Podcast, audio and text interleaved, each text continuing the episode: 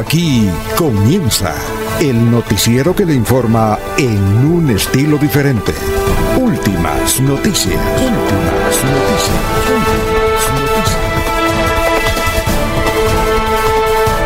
La información analizada por los expertos, sin sesgos, explicada con detalles, sin tanta carreta. Últimas noticias por Radio Melodía, también por Facebook y YouTube Radio Melodía. Director Alfonso Pineda Chaparro.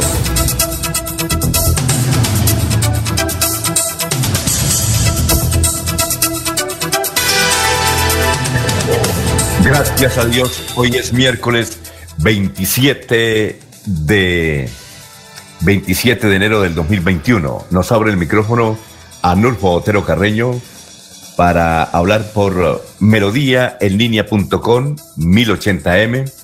Estamos por YouTube, estamos también por eh, Facebook. Ahí estamos en Facebook Live. Gracias por escucharnos. Son las 5 de la mañana, 4 minutos, una temperatura de 22 grados.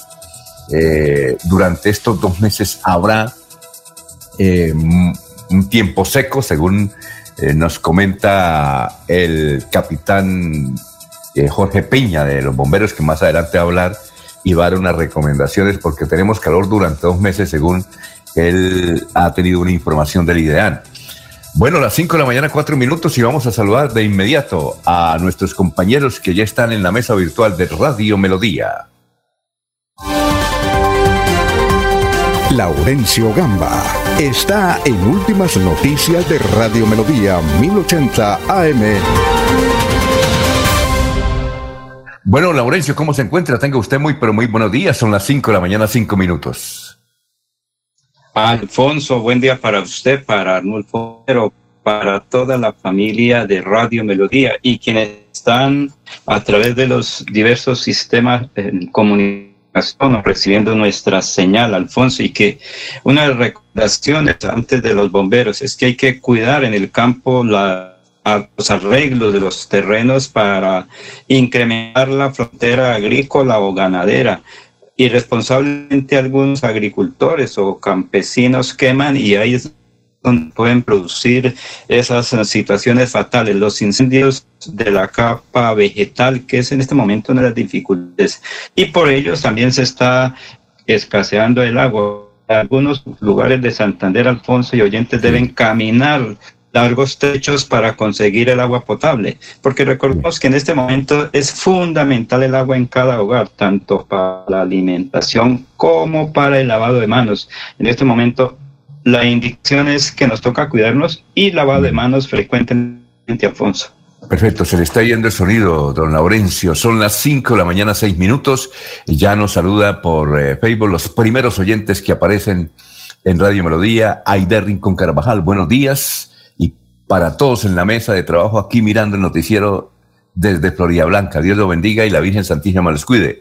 Gustavo Pinilla, Gustavo Pinilla Gómez, eh, Feliz día para todos los colegas, eh, para todos los colegas. Miguel Ángel Morales, buenos días, cordial saludo desde Málaga. Desde Málaga, Miguel Ángel Morales, muchas gracias. Buenos días, cordial saludo desde Málaga, capital de la provincia de García Rovira, Miguel Morales Melcocho. Ah, bueno, gran Melcocho. Cuéntenos, denos datos de cómo está Málaga en esta cuarentena. El alcalde nos dijo la semana pasada, o dijo en una declaración que el cementerio estaba full, porque mucha gente está muriendo de coronavirus y además los de San Andrés, en Santander también eh, eh, resultaron perjudicados y ocho abuelitos murieron en el asilo eh, de San Andrés. Son las cinco de la mañana, siete minutos.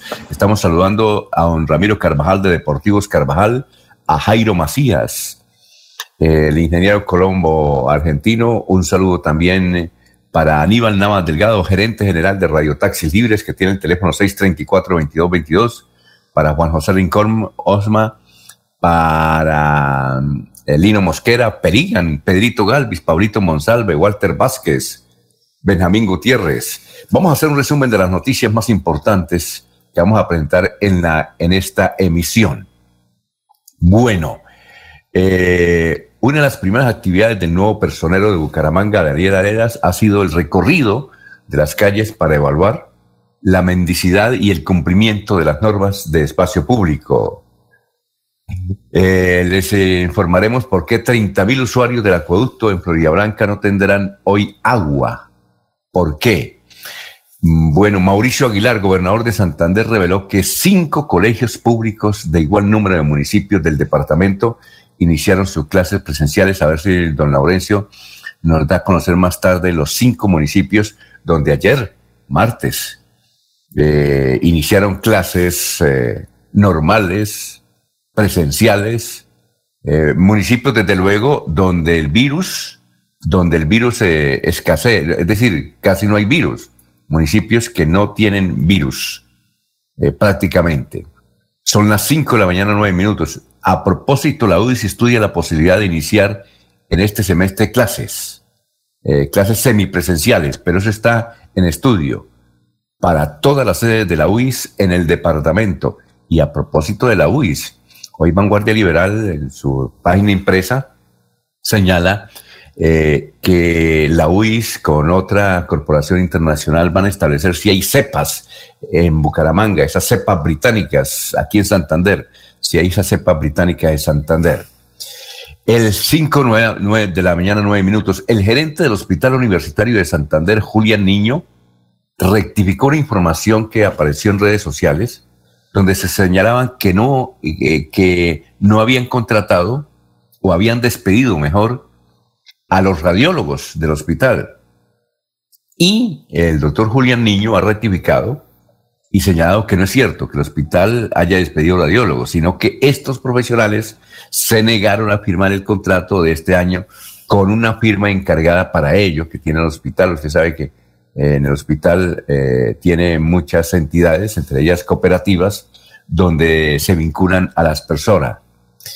A propósito, el director del hospital eh, informó que durante los últimos días ha descendido levemente, pero muy levemente, la ocupación de la UCI por motivos del coronavirus. El 50% de las UCIs no son del coronavirus, son de otras enfermedades, aquí en el Hospital Universitario de Santander. Bien, se realizó ayer el primer Consejo de Seguridad de Bucaramanga del 2021. Se estableció que el año pasado, es un buen dato, hubo una reducción del 30% de delitos en la ciudad bonita, según el informe que presentó en el Consejo de Seguridad eh, el comandante de la policía. Es un buen dato. Bueno, New Cambridge, el primer colegio que inicia clases con modelo de alternancia en Santander. La rectora de la institución educativa, Mónica Ramírez Peñuela, dijo que alrededor de 35 estudiantes fueron ayer, que el jueves y viernes habrá, hoy, el jueves y el viernes habrá unos 70 estudiantes y el próximo lunes alrededor de 110 diarios. Pues desde luego con todos los protocolos eh, que hay que aplicar. 5 de la mañana, 11 minutos cerrados por violar protocolos de bioseguridad en Girón, dos restaurantes, entre ellos uno, eh, muy, muy importante y además lleva muchos años, la casona. Creo que la casona queda ahí en el Parque Las Nieves. Pero aquí, eh, Laurencio, usted que trabajó en, en Girón y va mucho a Girón, aquí uno que se llama La Pesebre del Corcel. ¿Usted conoce ese restaurante que llama la Persebrera, el Corcel en Girón o no? Algo así, sí, Alfonso. Es que no recuerdo bien si está por el lado del Parque Peralta o del Parque de las Nieves o ahí cerca al Parque Central. Pero sí recuerdo ese nombre. Creo que cuando estuve prestando mis servicios en Girón, pues alguna vez estuve en ese hotel y ah, la situación es muy compleja porque a veces eh, las personas que ofrecen servicios ahí eh, no cumplen con la normatividad porque se quitan el tapaboca. bueno, entonces ya. Y esa es la situación. Llega la vigilancia y la gente. Vamos a preguntarle, sí, vamos a preguntarle, Laurencio, a las 5 12 minutos a don Gustavo Pinilla, que nos diga ese restaurante que no conocíamos. Conocemos el de la Casona. En la Casona tiene, no sé si todavía tiene ese, ese eh, es para ir a oncear. Allá ahí venden almuerzos, obviamente, pero uno oncea. ¿Qué es oncear? Tomar chocolate con pan y queso. Ah, sabroso allá. Bueno, y cerraron la pesebrera también porque, porque ¿qué? Eso es un cierre, una cierre temporal porque no cumplen las normas de bioseguridad. Bueno, a propósito, nos saluda a esta hora desde San Andrés Santander, Leonardo Jerez. Eh, muchas gracias. Le saluda, le envía también un saludo a usted, Laurencio, a Ernesto, escuchándolos atentamente. Leonardo, ¿alguna novedad en San Andrés? Recuerde usted, Leonardo, que en San Andrés eh, la semana pasada nos informaron que ocho eh, abuelitos del asilo murieron por coronavirus, porque se contaminó todo el, el, asilo. Bueno, pero eh, ayer inclusive... Pero Alfonso. ayer leímos... Alfonso. Leímos, sí, un momentico, Laurencia. Ayer leímos en, en, Diario El País de Cali una crónica grande donde un asilo de Cali se contaminó. Entonces los médicos se preocuparon y recurrieron a la invermectina. Le dieron a todos. No se murió uno. No se murió uno. Así es que Leonardo eh, lo, invito a que a que qué a Leonardo lo invito a que mire el busquen el diario El País de Cali. Allá se contaminaron. Todos. Bueno, ¿qué me va a decir Laurencio? Ah, pero antes dice Gustavo Pinilla Gómez. Ese restaurante La Perseverera del Corcel queda sobre el anillo vial entre Girón y Florida Blanca. Pesebrera del Corcel. Eh, Erwin Rincón nos, nos escribe desde el Páramo de Berlín. Eh, Leonardo Jerez dice, debido al aumento de los contagios, el alcalde decidió cerrar la alcaldía a partir de hoy y hasta el 5 de febrero en San Andrés. ¿Qué me decía Laurencio? Sí, Alfonso, es que lo que tiene que ver con el ancianato de San Andrés, allí pues los datos son un poquito eh, tarde porque esos hechos enfrentaron hace ya como 15 o 20 días, solo que las pruebas de COVID-19 llegaron un poco tarde. Recuerde que eso va a Bogotá para confirmar luego los recibe la Secretaría de Salud del departamento y se le confirma al centro allá en San Andrés. Pero esos daticos creo que son un poco tardidos, pero la situación, según me dice otra persona desde San Andrés, diferente a Leonardo Jerez, que ya más o menos está controlado todo ahí en el ancianato, la gente ya está superando la situación y que estemos pendientes a ver si de pronto mañana podemos hablar con la directora de ese centro para ver cuál es la real situación de mañana. Bueno, con mucho gusto. Bueno, 5 de la mañana, 15 minutos. Otras noticias. El juzgado primero municipal de circuito de Bucaramanga fijó para el 12 de marzo la audiencia, se llama de incidente reparación contra Juan Guillermo Valderrama, este policía santanderiano que se fue para Chile, enamoró allá a las chilenas y se casó con una de ellas y luego eh, obviamente cometió un crimen aquí porque mató a su esposa chilena. Entonces el juzgado primero municipal de circuito pidió para el 12 de marzo la audiencia de incidente de reparación a Juan Guillermo Valderrama Mezquita, quien asesinó a la ex policía chilena Ilse Amori Ojeda. Y según nos contó la abogada Flor, Floral Baseli, la audiencia de reparación es una audiencia de reparación a la familia, especie para indemnización. Bueno, 5 de la mañana y 16 minutos. Carlos Holmes Trujillo eh, pensaba, dicen sus amigos, allá el Ministerio de Defensa, pensaba renunciar en marzo para dedicarse a la campaña a la presidencia de la República. A propósito del ministro, nos escribe desde Barranquilla un señor, pero nos dio un dato, Nito Tapias. Dice que el ministro estuvo, el ministro estuvo en Santa Marta en una fiesta con Jorge Oñate y había gente sin tapabocas y que hay un video, o cerca a Santa Marta. Eh, evidentemente el ministro, según el relato que nosotros conocimos ayer, él llegó a Santa Marta exactamente el 22 de diciembre y se estuvo hasta los primeros días de enero. Donito Tapias, si nos está escuchando en Barranquilla, ¿de quién, de qué ministro habla? Porque no dice que el ministro de Defensa. Nosotros suponemos que es el ministro de Defensa. Porque Nito Tapia dice a propósito, es una irresponsabilidad que los medios de comunicación no digan eh, la fiesta del ministro, que estuvo en una fiesta con Jorge Oñate sin tapabocas y hay video. Pues yo, no he conocido el video. Nito, por favor, Eh, eso yo no he visto la noticia, pues yo no he visto televisión, no sé, Laurencio, ¿usted ha visto televisión? Eh, ¿Vio televisión anoche? Es que yo me, me pongo a ver televisión y, y, y, me quedo, y me quedo dormido. Así es que, Donito, gracias por la sintonía en la ciudad de Barranquilla y nos mande ese mensaje que me dejó, como dicen los muchachos, groggy. Eh, ¿Está llamando a Barranquilla, don Laurencio? Mientras usted llama a Barranquilla. Alfonso, sí estamos bregando a publicar, porque alguien me dice lo siguiente, que es que es posible que ese video sea de épocas anteriores y no actual. Entonces, ah, pero sí existe un video. Hace seis meses o un año cambia todo, Alfonso, porque cuando eso, me refiero, bastante tiempo atrás. Pero es que, es que Nito nos dice... no, no, tenemos con él. Sí, no, ni, Nito, Nito no nos que tenemos con él.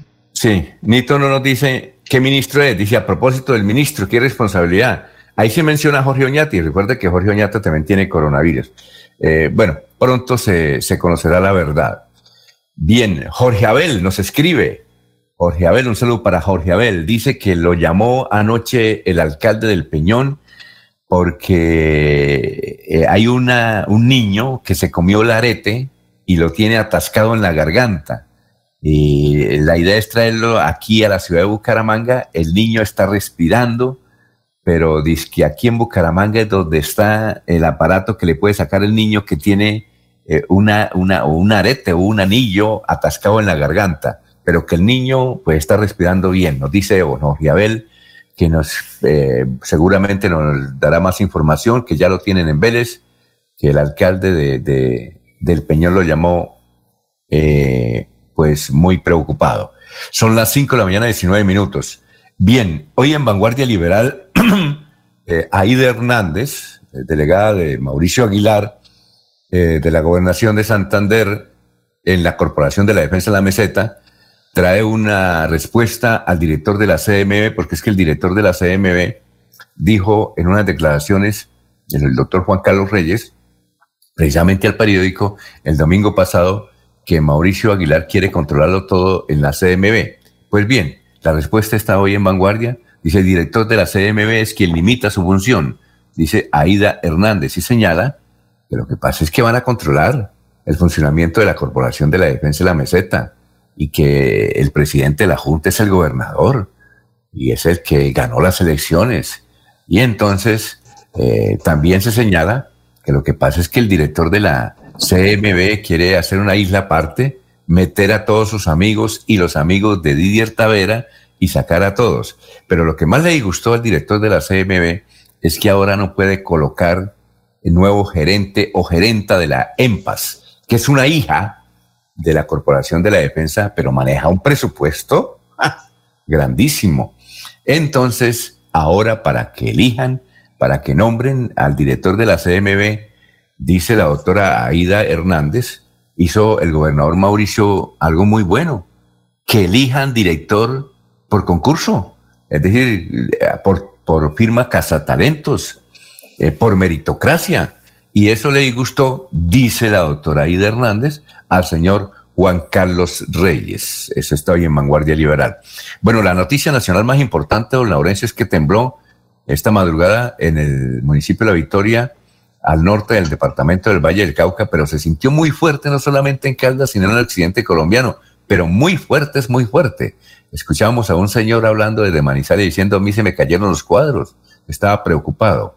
Otra noticia nacional, y esta sí no la sabíamos, comenzaron a promover la creación de un nuevo departamento en Colombia.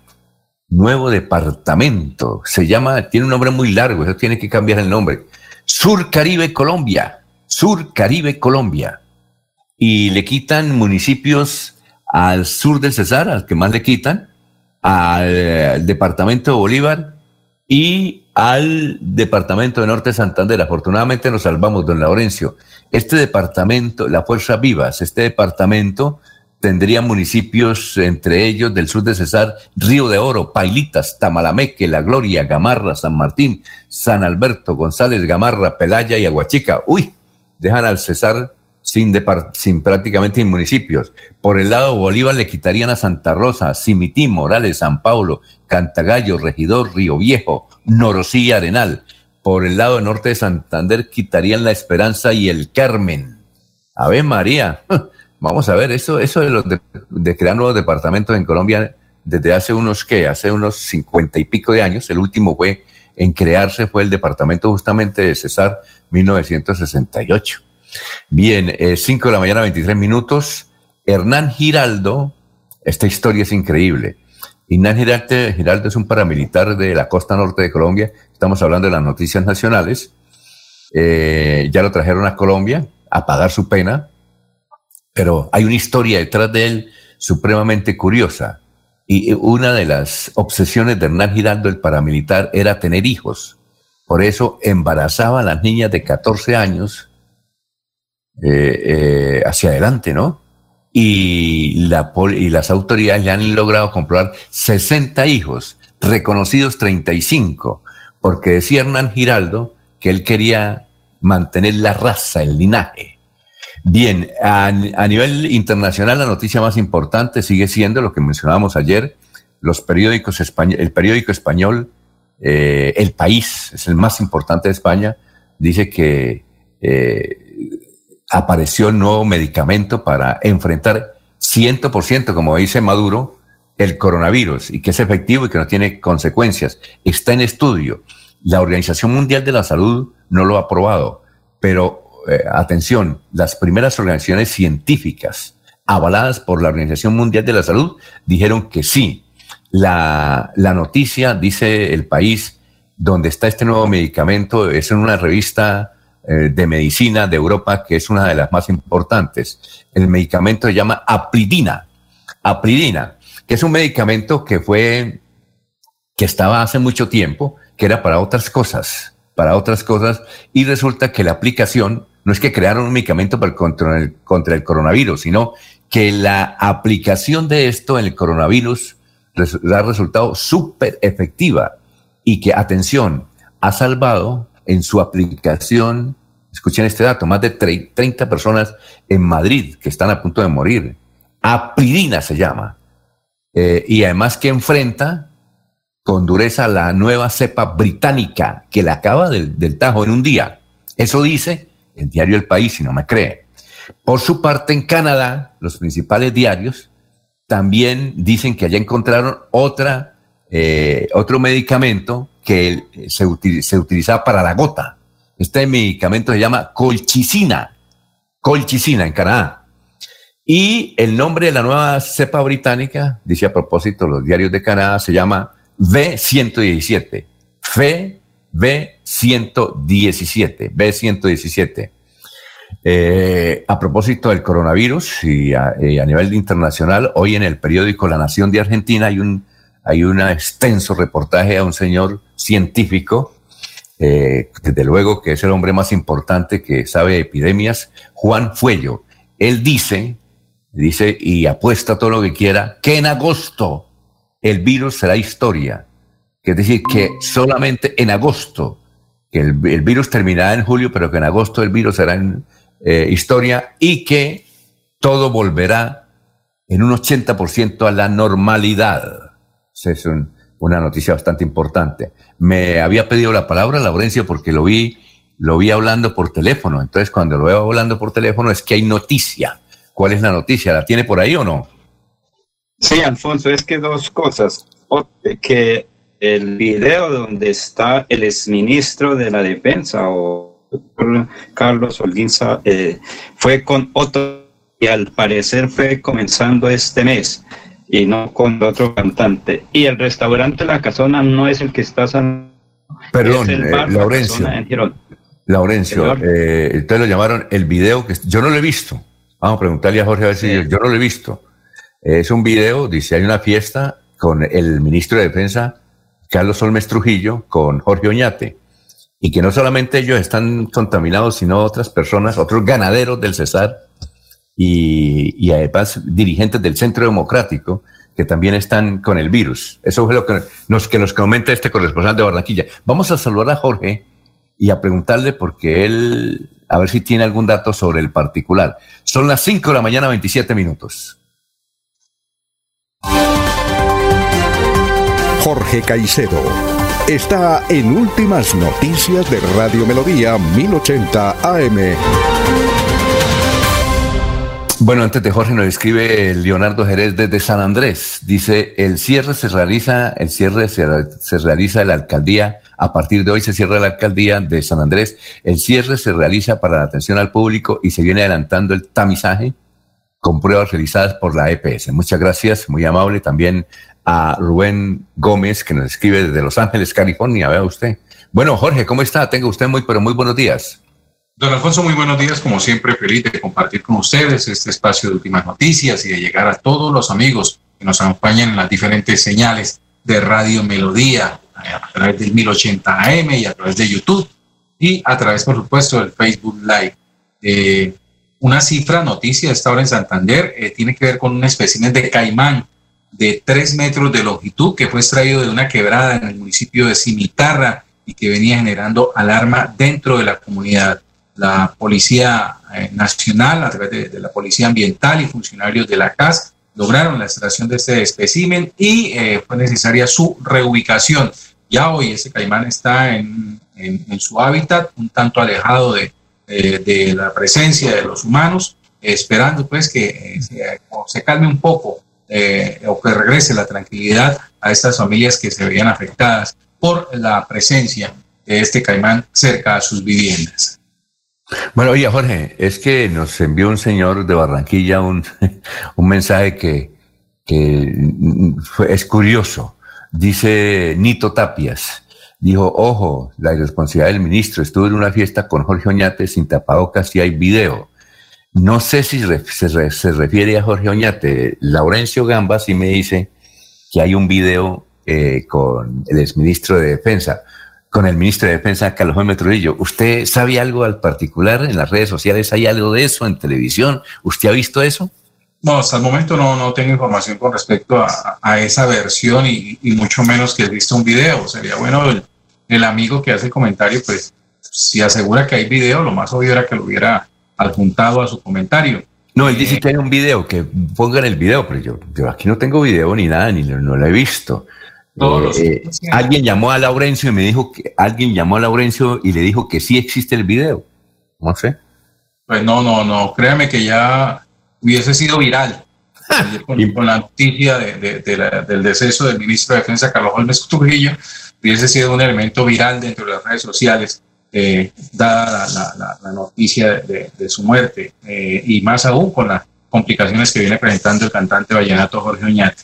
Eh, lo cierto es que Carlos Trujillo sí presentó quebrantos de salud en Barranquilla, se encontraba en Barranquilla cuando comenzó a, agravar su situación, fue necesario su traslado hacia el hospital militar en Bogotá y allí pues ya se desenlace que en los últimos días y que llegó ayer con su deceso.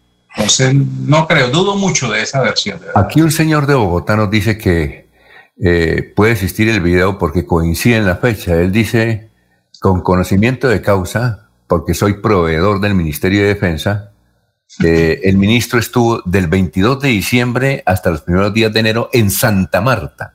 Usted sabe que Santa Marta queda cerquita por ahí a Valledupar, queda por ahí a La Guajira, a esos municipios donde hacen fiestecitas, ¿no? Uno no sabe, podría ser que hubo, el ministro dijo, ah, vamos a relajarnos. Jorge Oñate, que es un uribista 1A, ese le sale el, el uribismo por los poros, eh, recuerdo una anécdota de, Jorge Oñate que a él me lo presentó, fue Alejandro Galvez Ramírez, hace como que 15 años, y me dijo, aquí está Jorge Oñate, una entrevista. Entonces yo fui a, y le hice la entrevista a Jorge Oñate y eso respiraba.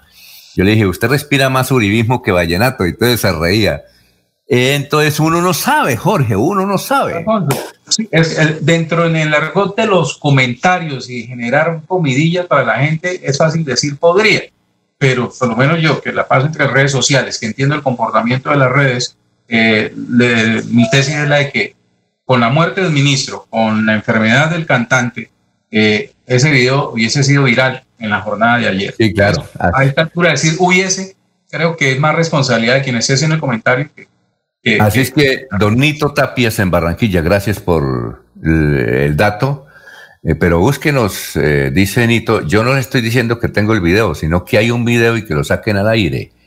Eh, ah, bueno, entonces Nito, y también... Así como, ah. como dicen que, que, que ah, puede existir ese video, también son capaces de, puede existir un comentario que diga que el aumento de casos de COVID en la jornada de ayer se debió precisamente a esa fiesta de Barranquilla.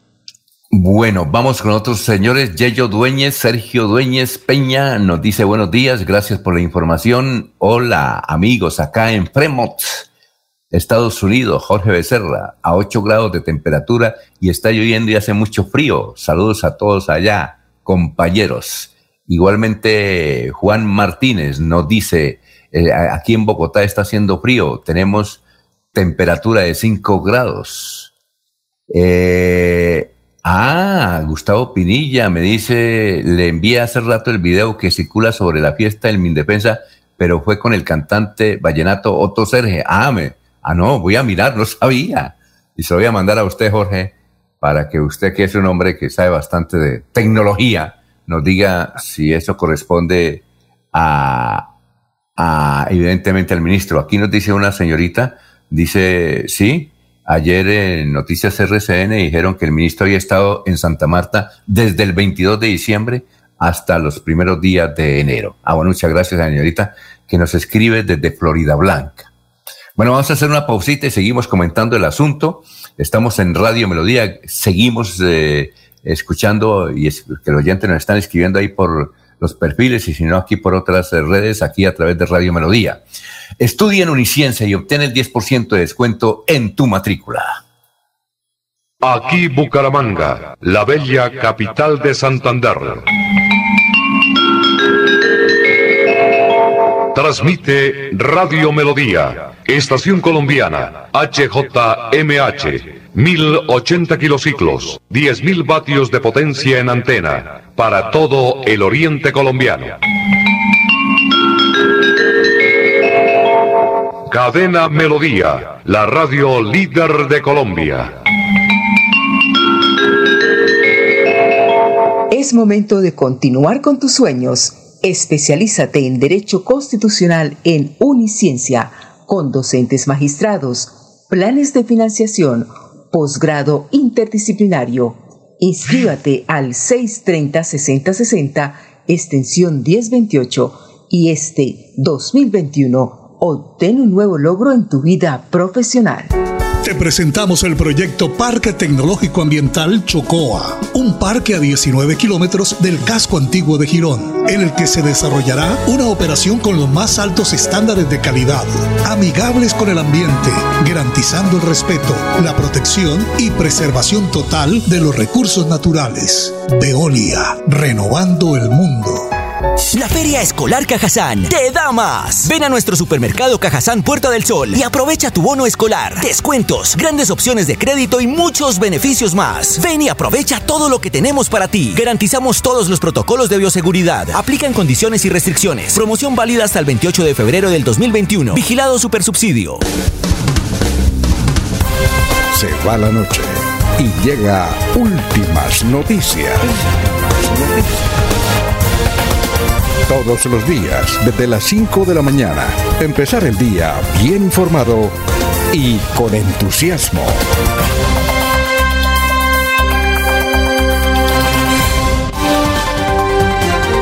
Alfonso Pineda Chaparro. Está en Últimas Noticias de Radio Melodía 1080 AM. Bueno, son las 5 de la mañana, 36 minutos. Jorge, también nos, eh, nos envía el video, además de Gustavo Penilla, Vilmar eh, dice que él eh, nos escribe desde La Paz, César. Dice, ahí les mando el video y los estoy escuchando. en esa fiesta, dice, estuvo Jorge Oñate. Lo que pasa es que hay varios. Yo le mando el de Otto Serge, donde ese video es reciente porque ese señor Canoso que aparece al final del video, ese es mi tío del Centro Democrático. Pero Jorge, mire a ver si ese video es reciente. No, no, el, video realmente está la fiesta, está el ministro, eh, y si es reciente y si da, si da como para credibilidad para pasarlo acá a los oyentes de Radio Melodía para que lo vean, además. Bueno, ya eh, el análisis, don Alfonso. hágale el análisis y mientras yo leo aquí el obituario, gracias a Milmar, Vilmar, que nos escribe desde el municipio de La Paz, César. Gracias por la sintonía. dice que, dice él, hay varios videos. En uno está Jorge Oñate, lo que pasa es que eh, no lo he podido abrir, entonces no se lo puedo mandar, pero le envío este, que fue el mismo que me envió eh, Gustavo Penilla. Gracias a Gustavo. Eh, también está Rosmira, que nos manda el mismo video. No, ya lo tenemos. Necesitamos el que dicen que está de Jorge Oñate. Bueno, ¿qué iba a decir Laurencio mientras vamos con el obituario?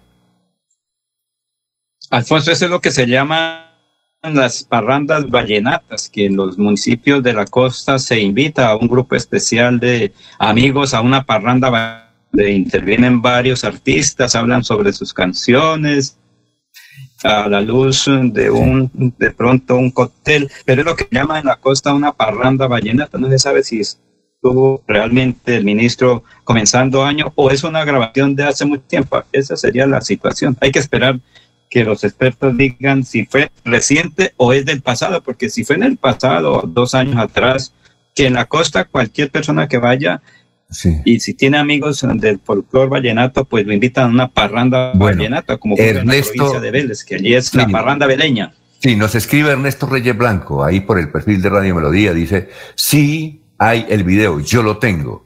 El ministro Holmes, con otro R pero necesitamos el de Jorge Oñate. Bueno, aquí Álvaro Flores dice, yo lo respeto, el pueblo no come de los que siguen el centro demoníaco. Bien, entonces vamos con el obituario. En San Pedro. Están en San Pedro. Leticia Castillo, viuda de Rosero, inicia violación el miércoles. Robinson Gamboa Cacua. Paulo Antonio Ortiz Gómez. Edelberto Hoyos Robledo. Santiago Vázquez Chaparro, cenizas presentes. Pedro María Bolívar Cifuentes, misa conmemorativa. Ah, es una misa conmemorativa en la funeraria San Pedro. Ahora en Los Olivos. En Los Olivos está Gabriel Borque Jerez, Candelaria Porras de Ballesteros, José Dionisio Díaz Carrera. Bien, son las 5 de la mañana, 40 minutos. Eh, don Laurencio, vamos con noticias y con invitados. Estamos saludando también a Rolando. Rolando nos escribe desde Villanueva. Dice, por favor, informen. Hace dos meses no cae un agua, una gotica de agua aquí en Villanueva. Eh, Rolando, gracias por escucharnos desde Villanueva. Muy amable. El pueblo está solo. Ayúdenos, por favor. Gracias por la sintonía. Don Laurencio, le escuchamos. Alfonso, es que el alcalde de Bucaramanga, el ingeniero Juan Carlos Carlos, entregó computadores o tabletas para estudiantes, porque como se decía, se iba a dar comienzo a la alternancia. Sin embargo, el alcalde y la secretaria de Bucaramanga de Educación determinaron que por ahora no hay alternancia. Escuchemos qué dice el alcalde de Bucaramanga, Juan Carlos Cárdenas, en la entrega de computadores para estudiantes en la capital de Santander. En cerrar esas brechas que tenemos hoy en términos educativos, hay pendientes históricos en la ciudad que venimos avanzando y uno de ellos tiene que ver con dotar de equipos tecnológicos para que los muchachos en Bucaramanga mejoren eh, a, una, a un acceso a una educación de, de mayor calidad, de mayor cubrimiento y es lo que estamos haciendo aquí. Entrega de 1.103 computadores, de un paquete de cerca de 6.300 computadores que han sido gestionados en esta administración. Con esto prácticamente estamos casi que duplicando los computadores que teníamos para los jóvenes de las instituciones de educación en Bucaramanga. Ahí estamos trabajando para que realmente una gran meta que nos hemos trazado, llegar a 20 mil computadores. Es decir, pasar de 11 jóvenes, niños, niñas y jóvenes que teníamos eh, cuando recibimos nuestro gobierno, pasar de 11 a 3 niños por computador. Esa es la gran meta, estamos trabajando para ello. Ya son 6.500 6.300 computadores y esperamos en el transcurso del año poder gestionar otros 4.000 y así seguirle cumpliendo a Bucaramanga. Sí, efectivamente, en el día de hoy se reiniciaron las actividades académicas en la ciudad. Queríamos iniciar con alternancia, pero dado, digamos, el número de casos positivos y el porcentaje de ocupación de camas UCI, hemos postergado esta decisión, también escuchando la voz de profesores, de rectores, de padres de familia, para que no pongamos en riesgo la vida de esta gran población educativa Ahora esperamos que podamos seguir avanzando en la virtualidad. Esto va a ser una herramienta que va a ayudar a muchos jóvenes para que eso sea una realidad. Y también decirles que seguimos trabajando en conectividad, de manera que la conectividad llegue a todos los colegios, en particular en los corregimientos. Las 11 sedes educativas de los corregimientos van a tener conectividad este año en un acuerdo que logramos gestionar con la ministra Karen Audimén de la Mintic por 11 años. La idea es que haya conectividad garantizada y también van a tener estos jóvenes tabletas para que se puedan conectar de manera virtual y remota. Para seguir adelante, Futuro te ofrece crédito educativo en línea. Ingresa a www.copfuturo.com.co y solicítalo de una manera fácil, rápida y segura con la mejor tasa. Atención telefónica 318-717-3270 y 317-404-6430. Copfuturo, construyendo sueños de progreso. Muy bien, son las 5 de la mañana, 43 minutos. Bueno, Jorge, aquí son varios oyentes.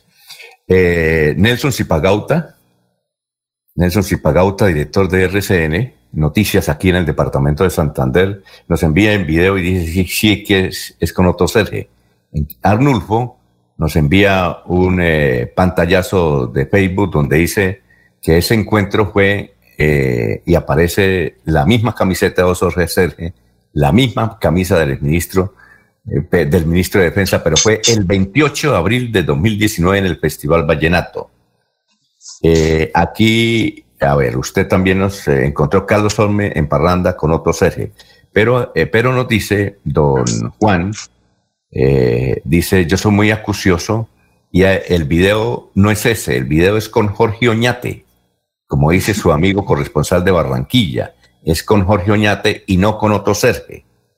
Ya hay que buscar el video de Otto Serge.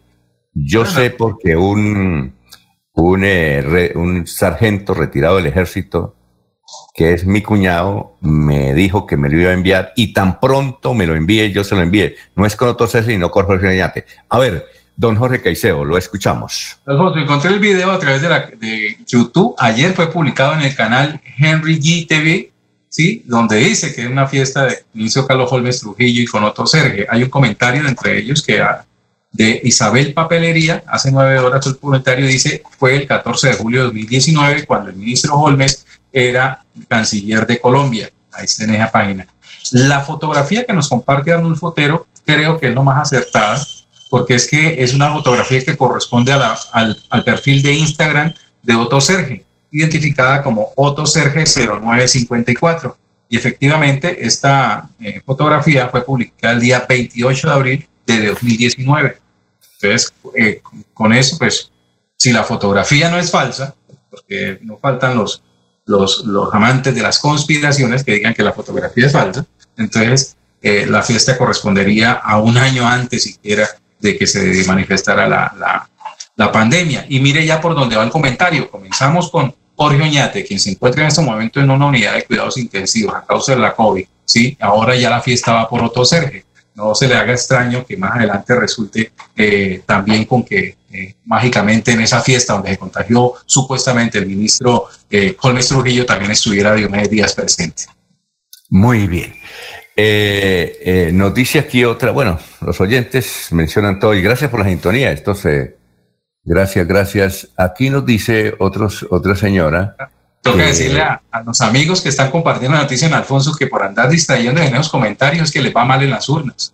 Sí, exacto. Y que, a ver, y que eh, nos dice aquí una señora, dice, sí, realmente ese no es el video.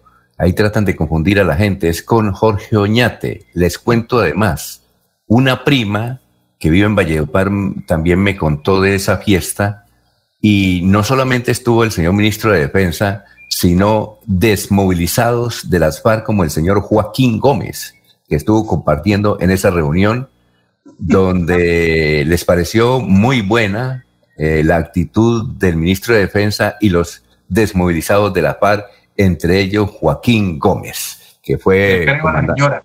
¿Ah? Le creo a la señora. No, sí, entonces que nos, que nos mande, nos mande nos mande el video. Bueno, en todo caso, ese es el tema. Vamos a hacer una pausita. El nos toca hacer una, depuración de fuentes, don Alfonso.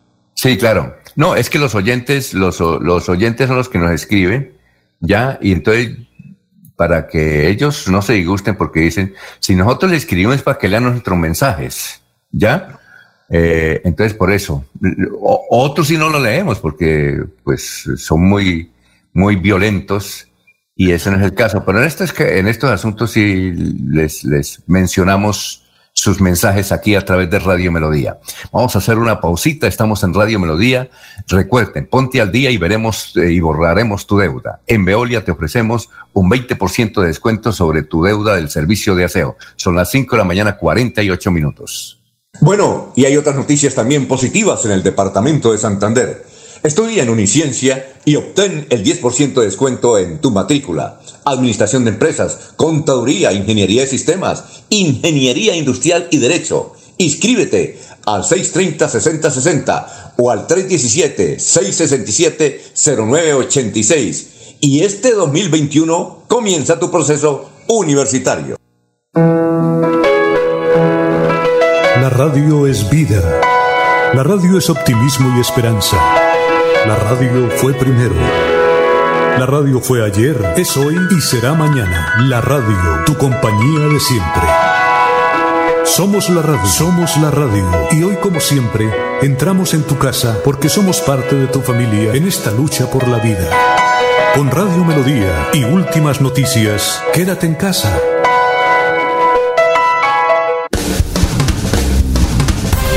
Se va la noche y llega últimas noticias. Todos los días, desde las 5 de la mañana, empezar el día bien informado y con entusiasmo.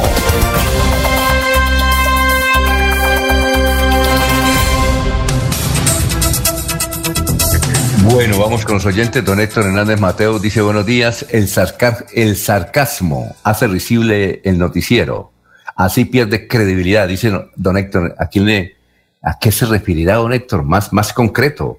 A ver, ¿contra quién es ese latigazo? Bueno. Acá, ¿Ah? Alfonso, me dice uno de mis oyentes, uno de mis oyentes me dice que en la misma fiesta en la que se contagió el ministro Carlos Holmes Trujillo, estaba presente Julio Roberto Gómez, el presidente de la CUT. Imagínese. No, y don Carlos Elfín. ¿Sí, Carlos Slim, el gordito, a propósito, Carlos Slim le dio coronavirus, es gordito y parece que está saliendo del asunto. Son las 5 de la mañana, 50 minutos. Bueno, vamos con más noticias, Jorge. Estamos en Radio Melodía. Noticias a esta hora. Don Alfonso, un cargamento de 700 kilos de marihuana en jurisdicción del municipio de Cimitarra, uniformados de la seccional de tránsito y transporte del Departamento de Policía de Magdalena Medio, lo encontraron oculto entre artículos de papelería, Así lo informó el comandante del Departamento de Policía del Magdalena Medio, el coronel Gustavo Martínez Bustos, al precisar que eran transportados en un camión tipo turbo de placas SYQ 772 que cubría la ruta Cali-Cartagena. El hallazgo sucedió en un punto, en un puesto de control de la policía en el sitio La Y, en el cruce entre el sector del río Ermitaño y la Lizama. Agregó que el camión era conducido por un hombre de 27 años de edad quien fue dejado a disposición de la Fiscalía General de la Nación por el delito de fabricación o porte de estupefacientes. El oficial indicó que los 700 kilos de marihuana corresponden a 70 mil dosis personales del alucinógeno. Muy bien, son las 5 eh, de la mañana, 51 minutos. Tenemos al comandante, al capitán Jorge Peña, del Cuerpo de Bomberos de la ciudad de Bucaramanga, y él da unas indicaciones porque es que se están registrando eh, muchos incendios forestales en esta zona del departamento de Santander. Eh, y él quiere hacer unas recomendaciones eh, a toda la audiencia a través de Radio Melodía, el, capitán Jorge Peña, y con mucho gusto lo vamos a escuchar atentamente, porque son dos meses de tiempo seco, según lo que ha definido el IDEAN. Por ejemplo, ahí nos, nos hablan desde Villanueva, un señor que nos escribe de Villanueva y dice, por favor, eh, no ha caído una gotica de agua aquí en Villanueva desde hace más de dos meses. Bien, antes de don Jorge Peña, José Jesús Galeano Herreño dice buen día, eh, amigos de Radio Melodía desde el municipio de Bolívar. José Jesús Galeano Herreño. Ahí está en el perfil de Radio Melodía que todo el mundo puede ver. Jesús Galeano Herreño, desde Bolívar. Gracias. Y cuéntenos alguna novedad de Bolívar. don Chucho. Bien, eh, veamos y escuchemos a Jorge Peña, que es eh, capitán del Cuerpo de Bomberos de la ciudad de Bucaramanga. Es importante tener la siguiente información debido a la temporada seca que se acaba de iniciar. Ya el IDEA nos ha confirmado que muy seguramente sean dos meses de altas temperaturas, lo que influye en que el material vegetal que abundó en la época de diciembre, que se presentaron lluvias, se disponga para arder. Entonces recomendamos nosotros que la comunidad evite arrojar basuras, puesto que ellas se descomponen e inician una combustión lenta y espontánea que nos va a generar un forestal. Tampoco deben arrojar colillas ni arrojar vidrios, porque estas situaciones pueden eh, generar una descomposición del material vegetal ya, ya seco y originar un incendio forestal. Tampoco están permitidas las quemas controladas, no porque la gente pretendiendo aumentar la frontera agrícola o disponer de residuos orgánicos nos están generando incendios forestales como el que se presentó en Aratoca, como el que se presentó en la vía del aeropuerto, como el que se presentó en la vía en Barranca y Sabana de Torres. Esto afecta principalmente la capa orgánica y muy seguramente en el tiempo tengamos dificultad de que crezca algún tipo de planta ahí. Es importante que la comunidad sepa que ante cualquier eventualidad, cuando se inicia el incendio forestal, que está en su etapa incipiente, deben llamar al 119 a cualquier hora del día o de la noche y nosotros de manera temprana dar una respuesta oportuna utilizando pocos recursos y lo importante es que no vamos a utilizar un agua que nosotros consideramos muy valiosa porque la gente hace un llamado oportuno y nuestra respuesta será adecuada. Importante recordarles, llamar al 119, que es el teléfono de emergencias, para este caso el tema de forestales o cualquier tipo de situación que amerite nuestro concurso como institución de socorro. Muy bien, perfecto. Muchas gracias a Jorge Peña, comandante del cuerpo, este capitán del cuerpo de bomberos de, de la ciudad de Bucaramanga. Bueno, son las 5 de la mañana, 55 minutos. Lo escuchamos, don Laurencio, 5.55. Es que declaración del coronel Luis Quintero, su comandante de la Policía Metropolitana de Bucaramanga. Es que aquí cerca en la Tuna, pues un hecho importante. Una mujer que venía en un porte intermunicipal. Precisamente aquí está este informe del coronel Luis Quintero, comandante de la Policía Metropolitana de Bucaramanga. En desarrollo del plan choque, la Policía Metropolitana de Bucaramanga, dentro de los controles rigurosos que ha ordenado nuestro comandante de la Policía Metropolitana, mi general Javier Martín, tenemos eh, que en un puesto de control ubicado en la vía que de Barranca Bermeja conduce hacia la ciudad de Bucaramanga, en el sitio conocido como La Fortuna, fue hallado dentro de un vehículo de transporte público en una de las maletas de propiedad de una mujer de 31 años, un equipaje que contenía 86 paquetes de marihuana tipo creeping, los cuales arrojan un peso total de 46 kilos. Esta droga tiene un valor comercial en el mercado negro de aproximadamente 80 millones de pesos. Con esta incautación tan importante, ya la Policía Metropolitana reporta en lo que va corrido el año 215 mil dosis que se han sacado de las calles, que han dejado de circular entre las personas que se dedican a este negocio del microtráfico. Estamos invitando a toda la comunidad a que nos llamen a la línea 123 y aporten con su información para seguir luchando contra este flagelo que está generando la mayor parte de los delitos que ocurren en el área metropolitana.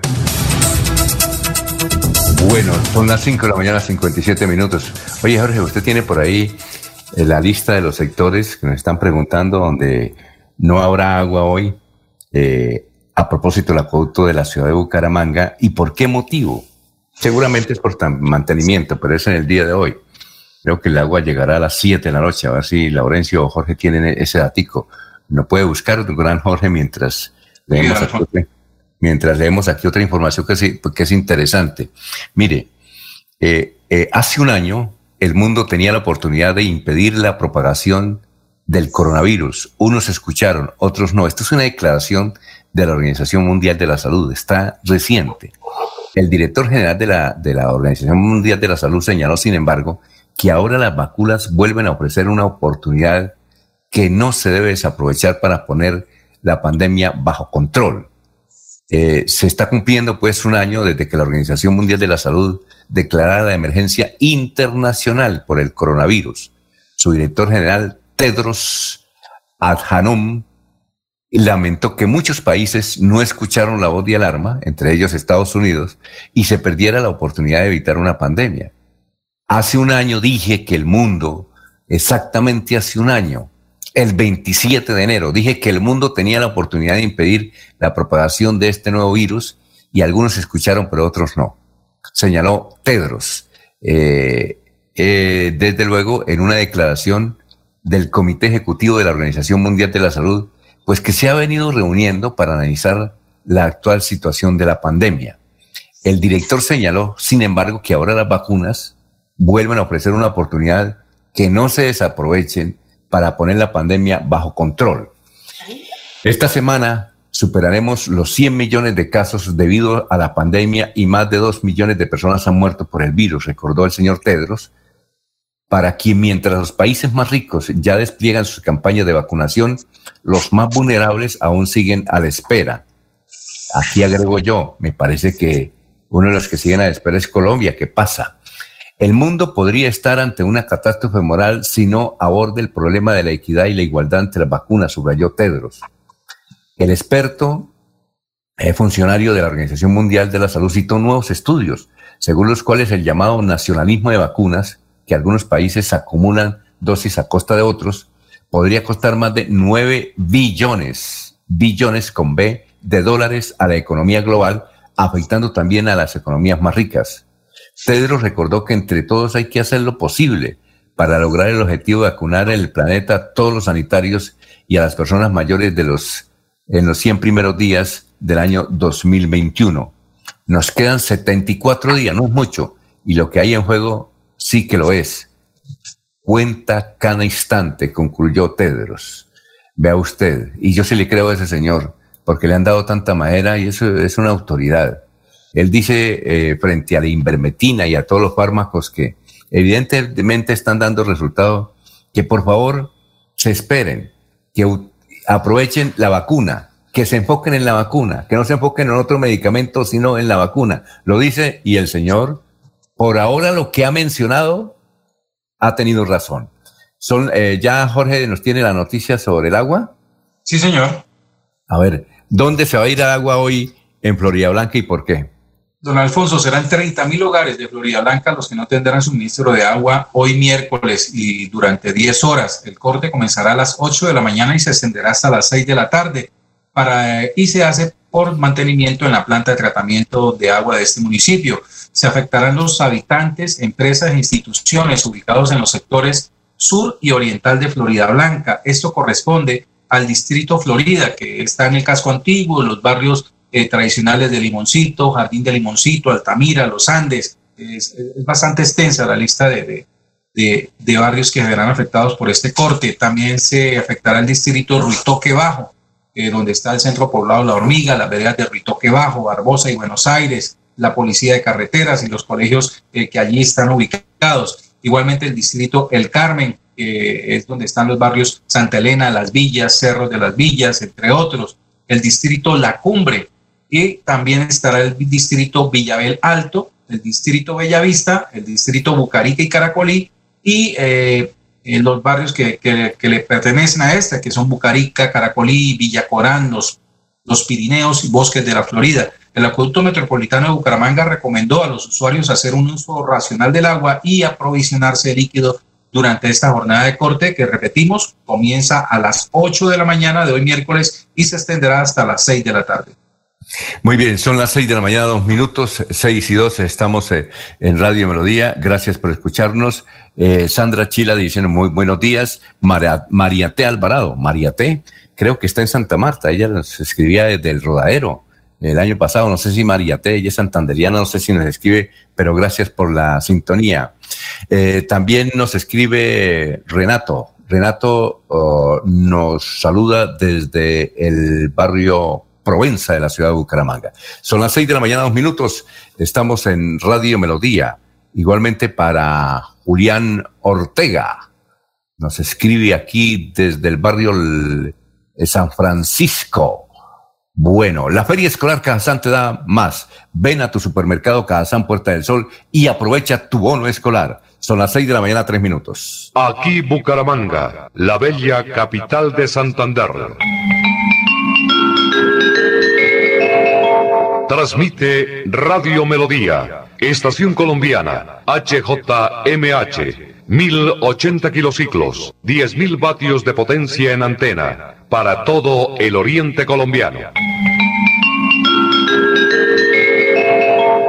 Cadena Melodía, la radio líder de Colombia.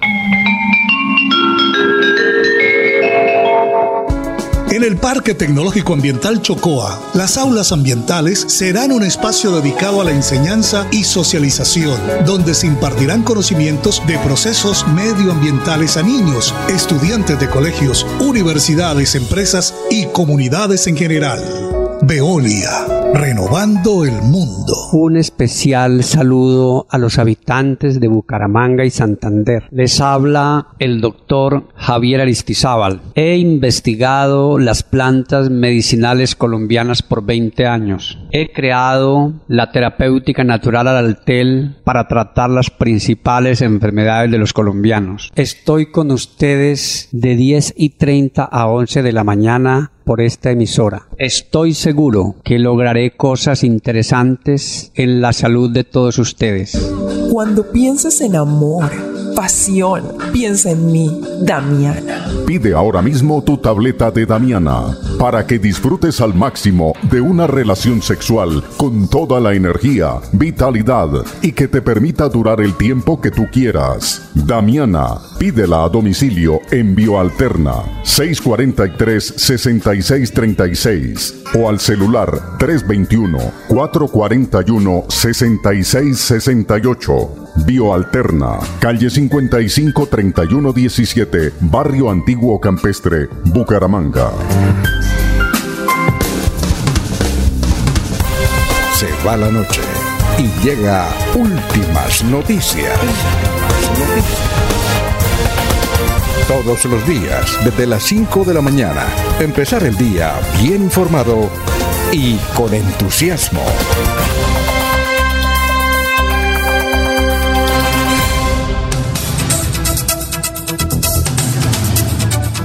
Buenos días, dice aquí eh, Heralio, Heraldo. Gracias por la sintonía. Don Heraldo que nos escribe aquí desde cabecera. Son las seis de la mañana, cinco minutos, seis y cinco. Eh, hay, hay, diferentes crónicas sobre los, el ministro de Defensa, Carlos Holme Trujillo, pero también hay crónicas sobre Julio Roberto Gómez Gómez. ¿Ustedes alcanzaron a conocer a Julio Roberto Gómez? Eh, Jorge o Laurencio, Julio Roberto el sindicalismo carismático, el sindicalista carismático y amigo de la conciliación. En noviembre cumplió 69 años. 30 de ellos lo dedicó a la Confederación General de Trabajadores.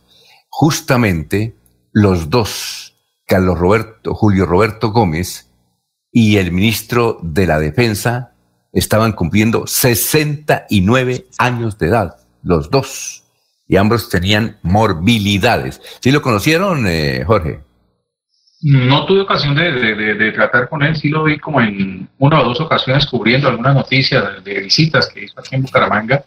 Eh, y sí, tenía la fama de conciliador, era una persona bastante dada al diálogo y a la conciliación entre las partes y, desafortunadamente pues el deceso de, Julio Roberto Gómez también marca eh, eh, esta jornada que ayer en el país se vivió pues con dos, la muerte de dos personas de, eh, de reconocida trayectoria pública, don Alfonso, y que dejan como enseñanza que definitivamente frente a la COVID-19 no hay ningún tipo de extinción ni nada que nos permita permanecer aislados o inmunes frente a este virus. Imagínense usted toda la disponibilidad médica y científica que pudo tener el, el, el, ministro Carlos Gómez Trujillo para el tratamiento de su enfermedad, al igual que eh, Julio Roberto Gómez por su condición de líder sindical de, esa talla, pues mire que no fue posible eh, su recuperación. Personas que eh, por edad podríamos decir que, que aunque estaban en riesgo, eh, tenían altas posibilidades de, de, sobrepasar los efectos de este virus y sin embargo pues perdieron la batalla finalmente. Más adelante vamos a leer la crónica, vamos a aprovechar al doctor Oscar Leonardo Villamizar, es vicepresidente de la Cámara de Representantes que está con nosotros. Doctor Oscar, nos agrada mucho escucharlos a esta hora. Muy buenos días.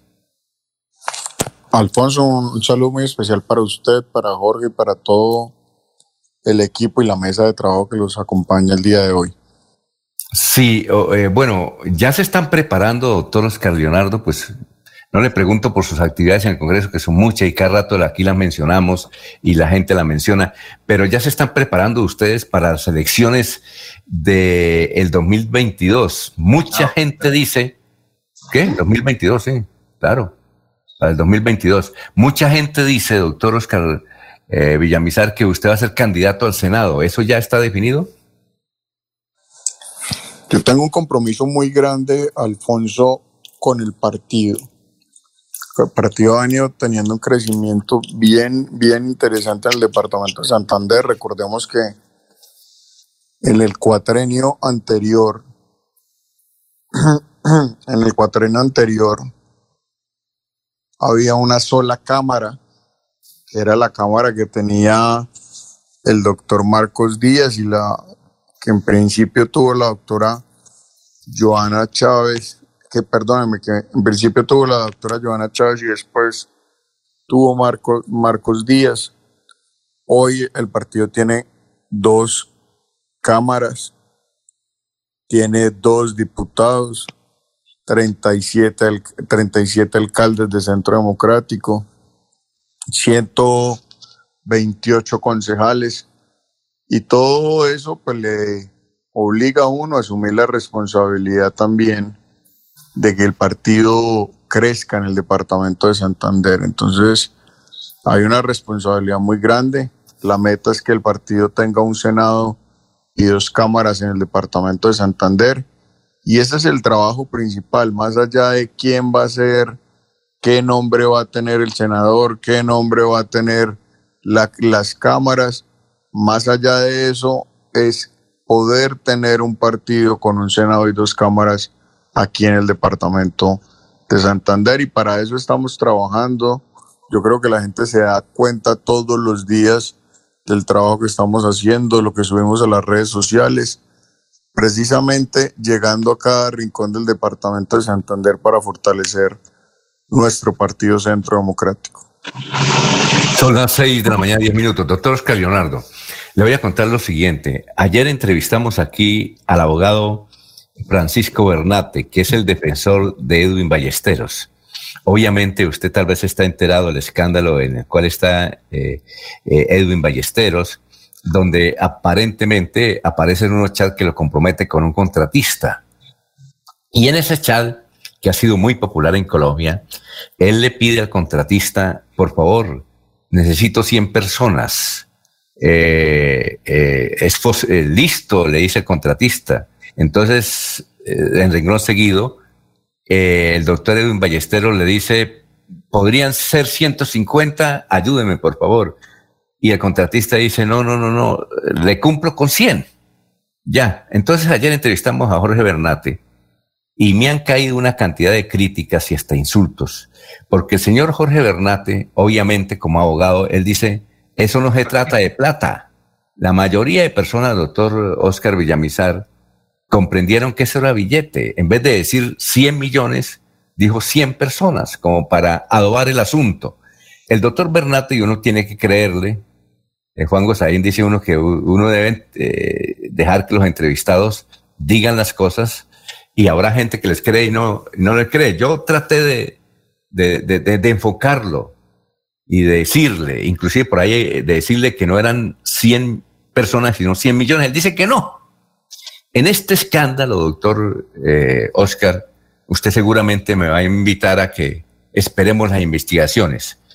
Pero, ¿usted qué cree de la actuación de, y además porque ha estado en cargos públicos, de la actuación de Edwin Ballesteros sobre este chat? Y si este escándalo le hace daño al Centro Democrático en el departamento de Santander. Alfonso, yo confío en que el representante Ballesteros pueda dar claridad sobre la situación. Eh, usted muy bien lo dice, esto está apenas en investigación y yo espero que, que las cosas se puedan aclarar para el bien de el representante Edwin Ballesteros. Sin embargo, pues sí es un tema que golpea al partido, máximo en su calidad de vocero de la Cámara de Representantes o de vocero de Centro Democrático en la Cámara de Representantes. Sin embargo, tenemos la confianza que pueda eh, el doctor Ballesteros salir muy bien librado de esta situación y, que, y que obviamente eh, se den todas las claridades sobre este tema. Él, ha venido haciendo unas, unos anuncios en sus redes sociales, en algunos medios de comunicación de cómo, de acuerdo a lo que él dice, ha sido su actuar. Y bueno, yo creo que aquí, más que cualquier otra cosa, lo que uno espera es que se conozca la verdad y que la gente con tranquilidad pueda también saber cuál fue el comportamiento de cada uno de los congresistas, máximo en este tipo de investigaciones. A ver, eh, 6 y 14 minutos. Eh, Jorge Caicedo tiene una pregunta para el representante de la Cámara, Oscar Villamizar. Jorge, lo escucha. Sí, don Alfonso, con los buenos días para el representante Oscar Villamizar. Eh, no hay duda que será el nombre de Oscar Villamizar el que reciba o el encargado de soportar la organización y lograr la, eh, una, el, lograr el posicionamiento del Centro Democrático en el departamento de Santander. Eh, tiene a su cuenta cerca de 36 mil votos que lo eligieron como representante de la Cámara y que obviamente le permiten dar el paso a, al Senado de la República. Eh, precisamente para poder consolidar esa, esa meta, esto pues se deriva también de su acción como representante de la Cámara, que ya lo vimos en acción como vicepresidente de la misma, y eh, con algunos de, los proyectos que ha sacado adelante, los proyectos de ley en los que ha participado. Sin embargo, hay una participación de Oscar Villamizar al interior de, de, la Cámara de Representantes, de la cual también estamos esperando resultados, y es la de su papel como miembro de la Comisión de Acusaciones de la Cámara. ¿En qué va ese ejercicio? ¿En qué se ha avanzado dentro de los procesos a los cuales eh, eh, eh, se le habrían encargado para, para realizar dentro de la Comisión de Acusaciones? ¿Qué podemos esperar eh, de, de, de, ese papel, de ese trabajo que está realizando al interior de esta comisión? Jorge, el trabajo que venimos realizando, y muy buenos días también para usted. El, el trabajo que venimos realizando también yo debo contarles, y, y tal vez ha sido la, la crítica que yo le he hecho al manejo de la comisión y la importancia de que esta comisión haga parte de esa reforma a la justicia que se debe hacer en nuestro país y es que esta comisión pocas herramientas nos da. Le voy a poner un ejemplo.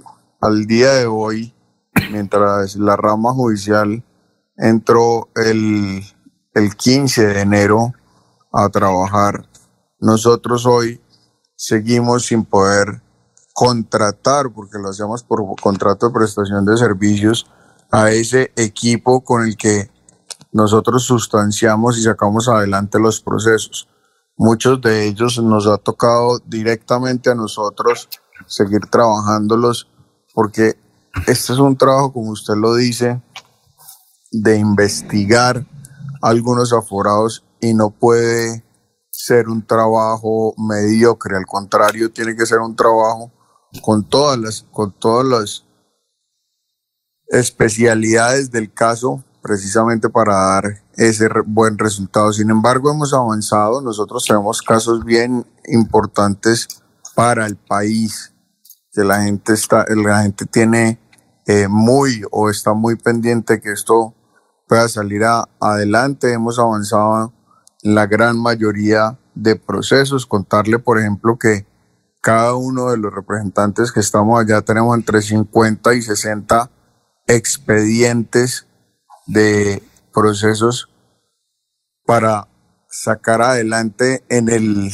eh, o arrancamos más bien con entre 50 y 60 expedientes y el día de hoy tenemos que tener entre 72 y 80, aún habiendo salido de varios.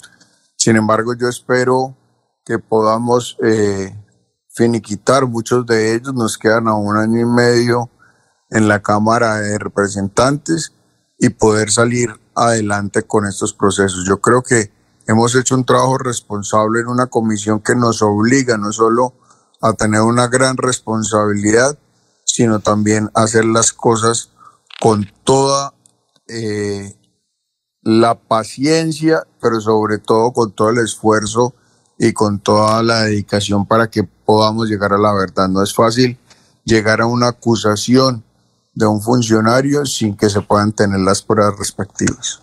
Laurencio, son las 6 y 18. Estamos hablando con Oscar Villamizar. Laurencio. Sí, señor, es que tengo unas dificultades ahí con el internet, pero ahí estamos. El doctor eh, Villamizar Meneses, el defensor del Magdalena Medio, integró la lista a la Asamblea por el Democrático. ¿Será solo defensor del pueblo para el Centro o será para el Magdalena Medio, para sus gentes? ¿Y cómo es este nombramiento de un amigo del Centro Democrático? Hombre, a mí me alegra mucho por el doctor Didier Rodríguez, conformó la lista del Centro Democrático para la Asamblea del Departamento de Santander.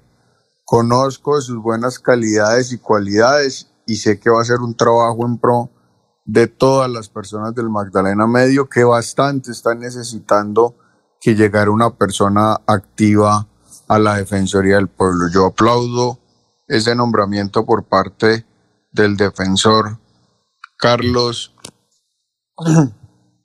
del doctor Carlos Camargo y espero que las cosas eh, o su em, desempeño allá en el Magdalena Medio sea el mejor para con la comunidad.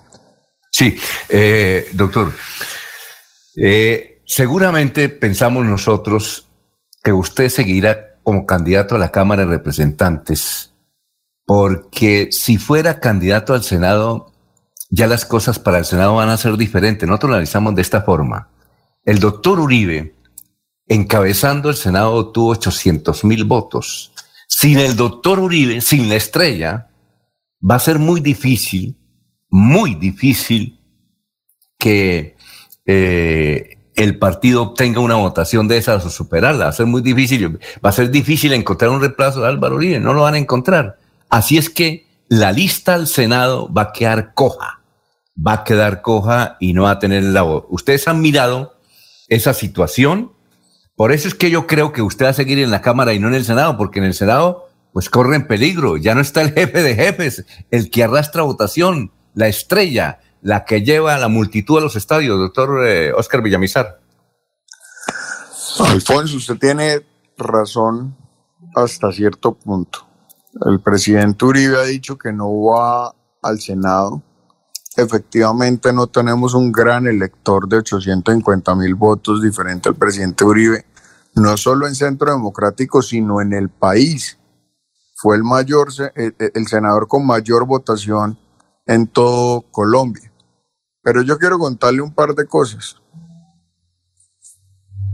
La votación siguiente a el expresidente Álvaro Uribe Vélez fue Paolo Holguín con 58 mil votos. Y la que le sigue a Paola fue la doctora Amanda Rocío con 42 mil. Y ahí empezaron entonces a salir los otros 18 o 16, o 16 por, por, sin, nombrar pues a, o no teniendo en cuenta estos tres que ya nombramos, senadores de la República. Teniendo el último senador con 27 mil votos, si no estoy mal, que, que logró salir elegido. Eso quiere decir dos cosas. Primero, que la votación del presidente Uribe sirvió para que muchos de esos senadores salieran elegidos. Y segundo, que la fortaleza electoral de algunos senadores de la República de nuestro partido, pues no es mayor a 50 mil votos. Y hay entonces dos percepciones. La primera es que hay que armar una lista, 50 hombres, 50 mujeres, de acuerdo a esta nueva ley que sacamos adelante en esta reforma electoral o en este código electoral. Y esto lo digo por qué. Porque entonces habría una gran oportunidad de llegar al Senado de la República con una votación que no es la votación que exigen algunos partidos de 70 mil, 80 mil votos, sino por el contrario una lista muy homogénea que sumados todos podamos llegar a consolidar dos millones de votos o que podamos lograr consolidar millón setecientos mil votos, que logren salir entre 12 y 15 eh, senadores. Si, si se hace un esfuerzo muy importante, tal vez mantengamos los 19, pero hoy lo que veo yo es que hay una gran oportunidad electoralmente hablando de llegar a ser senador de la República en un partido donde seguramente los senadores se van a elegir con entre 45 y 50 mil votos eh, para tener su curul en el centro democrático. Entonces, aquí yo veo que hay una gran oportunidad, van a entrar figuras, ustedes han escuchado en las últimas noticias el tema de Miguel Uribe, que va a entrar a la lista de Centro Democrático, ex candidato a la alcaldía de Bogotá, que seguramente llega con un equipo conformado. Eh, le hemos venido diciendo también, y yo he sido uno de los partidarios de que Tomás Uribe haga parte de la lista al Senado de la República, porque aquí lo que nosotros estamos luchando más allá de las credenciales es precisamente que el partido siga teniendo vigencia y que siga teniendo la relevancia que tiene en el Congreso de la República y la relevancia precisamente se consigue con las credenciales. Bueno, muchas gracias, doctor Oscar Villamizar. Muy amable por haber estado aquí en Radio Melodía, muy gentil, se nos sacó el tiempo, vamos a ir a unos mensajes. Doctor Oscar, muchas gracias por haber estado aquí en Radio Melodía. Alfonso, usted, a Laurencio, a Jorge, a todo el equipo de la mesa de trabajo, mil gracias por la invitación, Dios los bendiga y muchas gracias por abrirnos los micrófonos y contarle a la gente de Santander de nuestro trabajo. Muy bien, son las 6 de la mañana, 25 minutos. Estamos en Radio Melodía. Eh, ponte al día y barremos tu deuda. En Veolia te ofrecemos un 20% de descuento sobre tu deuda del servicio de aseo. Amigo empresario, su negocio merece el mejor respaldo. Los desafíos mundiales traen soluciones al instante. Por eso Cofuturo le ofrece crédito ágil y práctico para capital de trabajo y todas las necesidades de su empresa. Informes 317-439-9483 y en www.cofuturo.com.co. Cofuturo, construimos sueños de progreso. Bien, y continuamos con noticias positivas. Tu sueño debe continuar. Especialízate en Derecho Constitucional en Uniciencia. Docentes maestrados, interdisciplinaria, planes de financiación. Inscríbate al 630-6060, extensión 1028. Y este 2021 obtén un nuevo logro para tu vida profesional.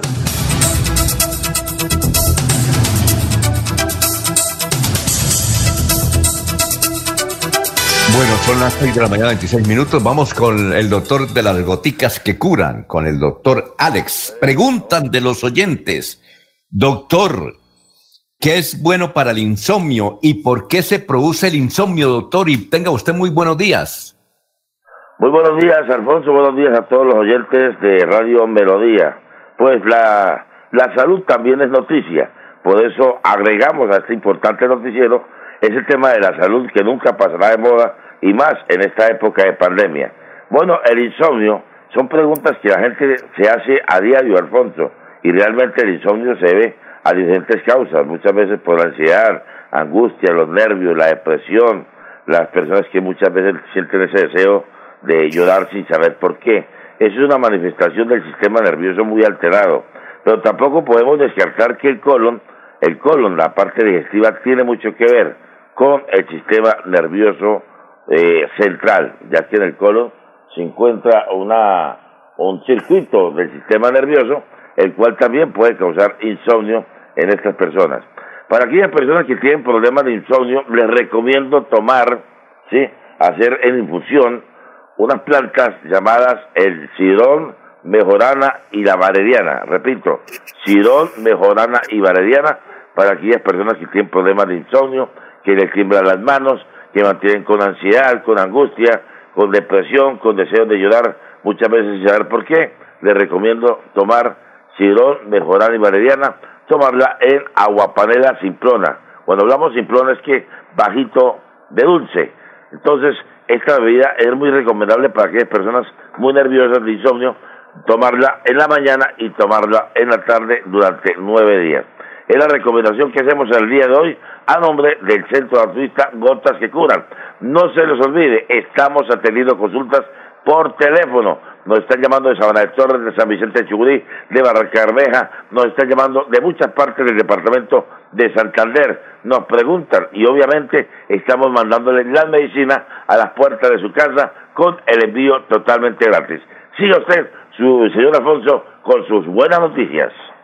Muy bien. Recuerden, eh, como dice el doctor Alex, las gotas que curan en este teléfono, 635-6768.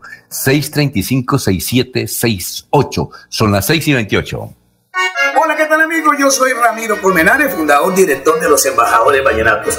En esta ocasión quiero comentarles algo. Mire, gracias al doctor Alex Alberto García por sus gotas que curan me encuentro supremamente bien.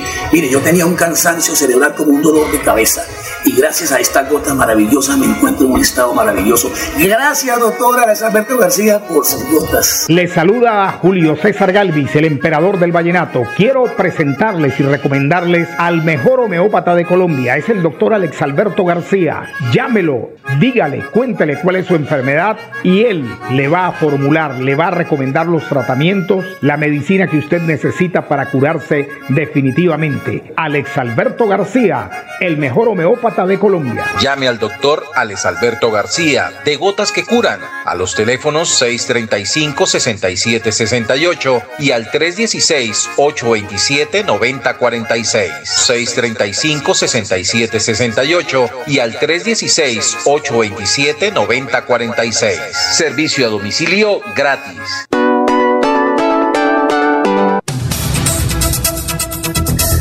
Bueno, son las 6 de la mañana, 29 minutos. Bueno, don Jorge y, don Laurencio, yo pienso que hay dos noticias importantes que dio don Oscar Villamizar. Una, que va a ser candidato al Senado según lo que él mencionó. Eso sí.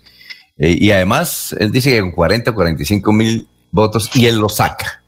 Recuerden ustedes que fue uno de los representantes de la Cámara con mayor votación aquí en el departamento de Santander en las pasadas elecciones. Y además, esa estructura de Alirio Villamizar y compañía viene funcionando hace 30 años con éxito. Siempre, siempre obtienen su votación. La otra noticia es que reconoce que, que, que, el escándalo de Edwin Ballesteros le hace mucho daño al Centro Democrático, máxime cuando Edwin Ballesteros es el representante, el vocero del partido en la Cámara de Representantes. Y la tercera, que esa sí no la sabíamos, es que eh, pide que Tomás Uribe sea candidato al Senado de la República, que, eh, encabece la lista al Senado de la República, Tomás Uribe. ¿No les parece que esas son las tres noticias más importantes o estoy equivocado? Así es, don Alfonso. Indudablemente, esto, lo que ha dicho hoy o el representante Oscar Villamizar, pues confirma algo que ya se venía hablando desde hace un tiempo y era la posibilidad que Tomás Uribe entrara de lleno al ejercicio político como un candidato por el Centro Democrático al Senado de la República. Cuando se dio la noticia que, podría ser aspirante a la presidencia, pues obviamente eso causó revuelo, pero fue prácticamente la, antesala a lo que será su participación eh, dentro de la lista del Senado por el, por el partido. Y obviamente pues se confirma que ya el expresidente Álvaro Uribe no estará en el ejercicio eh, de buscar votos del ejercicio electoral y se convertirá más en un coordinador o en un inspirador dentro de las decisiones que toma el Centro Democrático.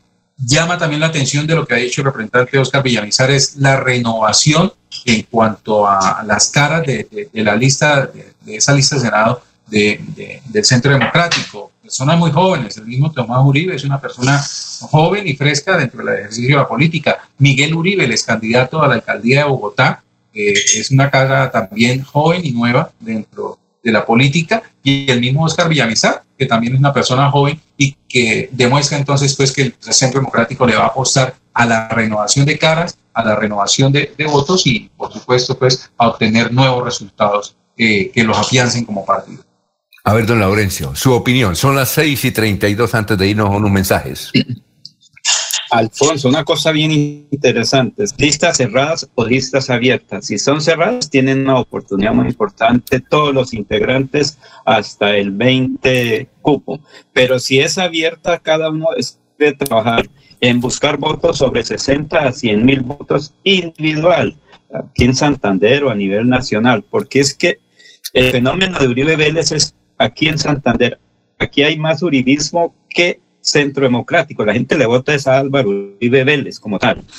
Al ser listas abiertas, pues le tengo a cada candidato buscar cinco votos allá en la vereda más distante de Santander o en el lugar más distante de Colombia. Es individual, es tener por lo menos 60 mil votos, porque la, las situaciones cambian.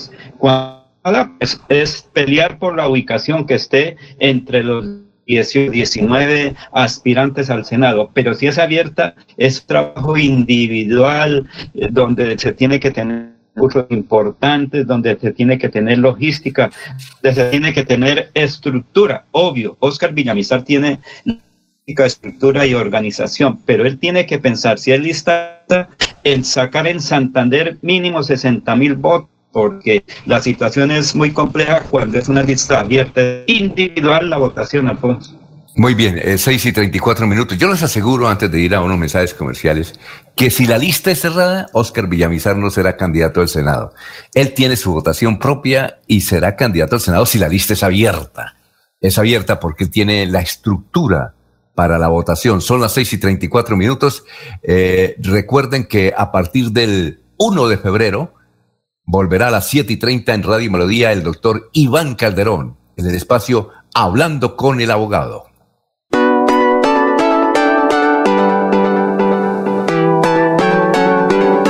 Melodía, Melodía, Radio Sin Fronteras.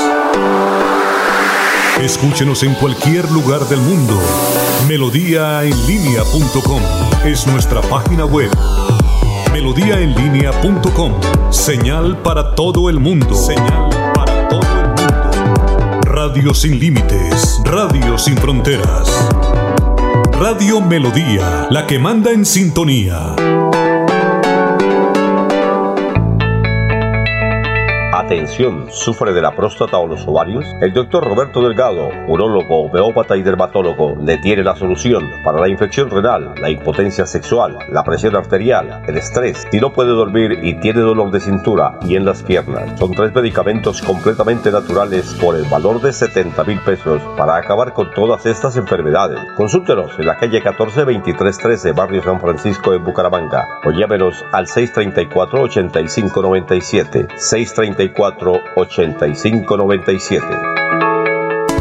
Para la construcción del Parque Tecnológico Ambiental Chocoa, integramos el entorno natural con acciones de protección ambiental, establecimiento de amplios senderos que potencien el ecoturismo, reserva natural exaltando la preservación de fuentes hídricas y áreas forestales. Veolia, renovando el mundo. La Feria Escolar Cajazán te da más. Ven a nuestro supermercado Cajazán Puerta del Sol y aprovecha tu bono escolar, descuentos, grandes opciones de crédito y muchos beneficios más. Ven y aprovecha todo lo que tenemos para ti. Garantizamos todos los protocolos de bioseguridad. Aplican condiciones y restricciones. Promoción válida hasta el 28 de febrero del 2021. Vigilado Supersubsidio.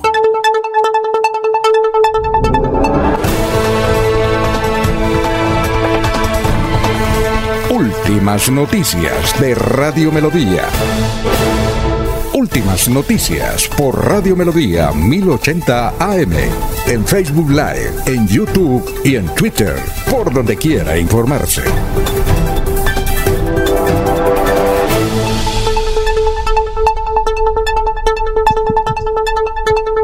Ya son las 6 de la mañana, 37 minutos, 6 y 37. Nos escribe Gustavo Pinilla Gómez. Dice: Sería un buen balance de lo que han hecho los congresistas santanderianos por nuestro departamento. Sergio Espina, buenos días. Un saludo desde Provenza. Aquí la inseguridad está campante, atracos y robos diarios. Son las 6 y 37. Bueno, saludamos al doctor Frank. Frankie Guevara es un gran dirigente gremial del departamento de Santander. Representa varios gremios. Doctor eh, eh, Frank Muchas gracias por estar aquí en Radio Melodía. Muy gentil. ¿Cómo se encuentra? Bienvenido. ¿Ahora el micrófono o le sube volumen? ¿Aló? Algo le sucede Frank. Ahora sí, casi, ya casi. ¿Aló? ¿Me escucha? Ahora sí. Ok. ¿Qué más, ¿Qué Muy más Frankie? Muy buenos días a los radioescuchas. Buenos días, doctor Alfonso. Muchas gracias por el espacio que nos están permitiendo en el día de hoy. Bueno, lo hemos invitado porque, bueno, usted es un dirigente gremial muy representativo en el departamento de Santander, es de las nuevas generaciones. Y usted está criticando el hecho de que el director de Penalco, Alejandro Almeida, pueda ser el próximo presidente ejecutivo de la Cámara de Representantes, perdón, de la Cámara de Comercio de Bucaramanga. Usted dice que eso ya está arreglado, que hubo una reunión en Ruitoque para definir quién era el presidente. Nos quiere dar ese datico y además, ¿por qué lo ataca? Eh, pues, no, pues yo no soy muy amigo de él, pero los tenderos lo están apoyando. Dicen que en Penalco es un hombre que se pone las botas, sale a caminar con los, empre- los comerciantes y es una buena ficha. ¿Por qué critica y cuál es su candidato a ser presidente de la Cámara de Comercio? Y muy buenos días, Frank. Nuevamente, buenos días. Eh, bueno, quiero aclarar algo. Yo no critico ni ataco ni, ni he hecho nada en contra, ni tengo nada en contra de la persona del doctor Alejandro Almeida ni del doctor Juan Camilo Beltrán. He escuchado incluso que es una, es una persona muy preparada y todo, cumple con todo el perfil para, para tan eh, importantes cargos que está desempeñando como el que está haciendo en este momento. Sin embargo, lo que nosotros, a lo que nosotros nos preocupa es el colectivo, no el particular. Eh, sabemos y nos han dicho que el doctor Almeida está haciendo un lobby patrocinado por Penalco, ¿sí? Nos gustaría primero que eh, el señor nos aclarara eso.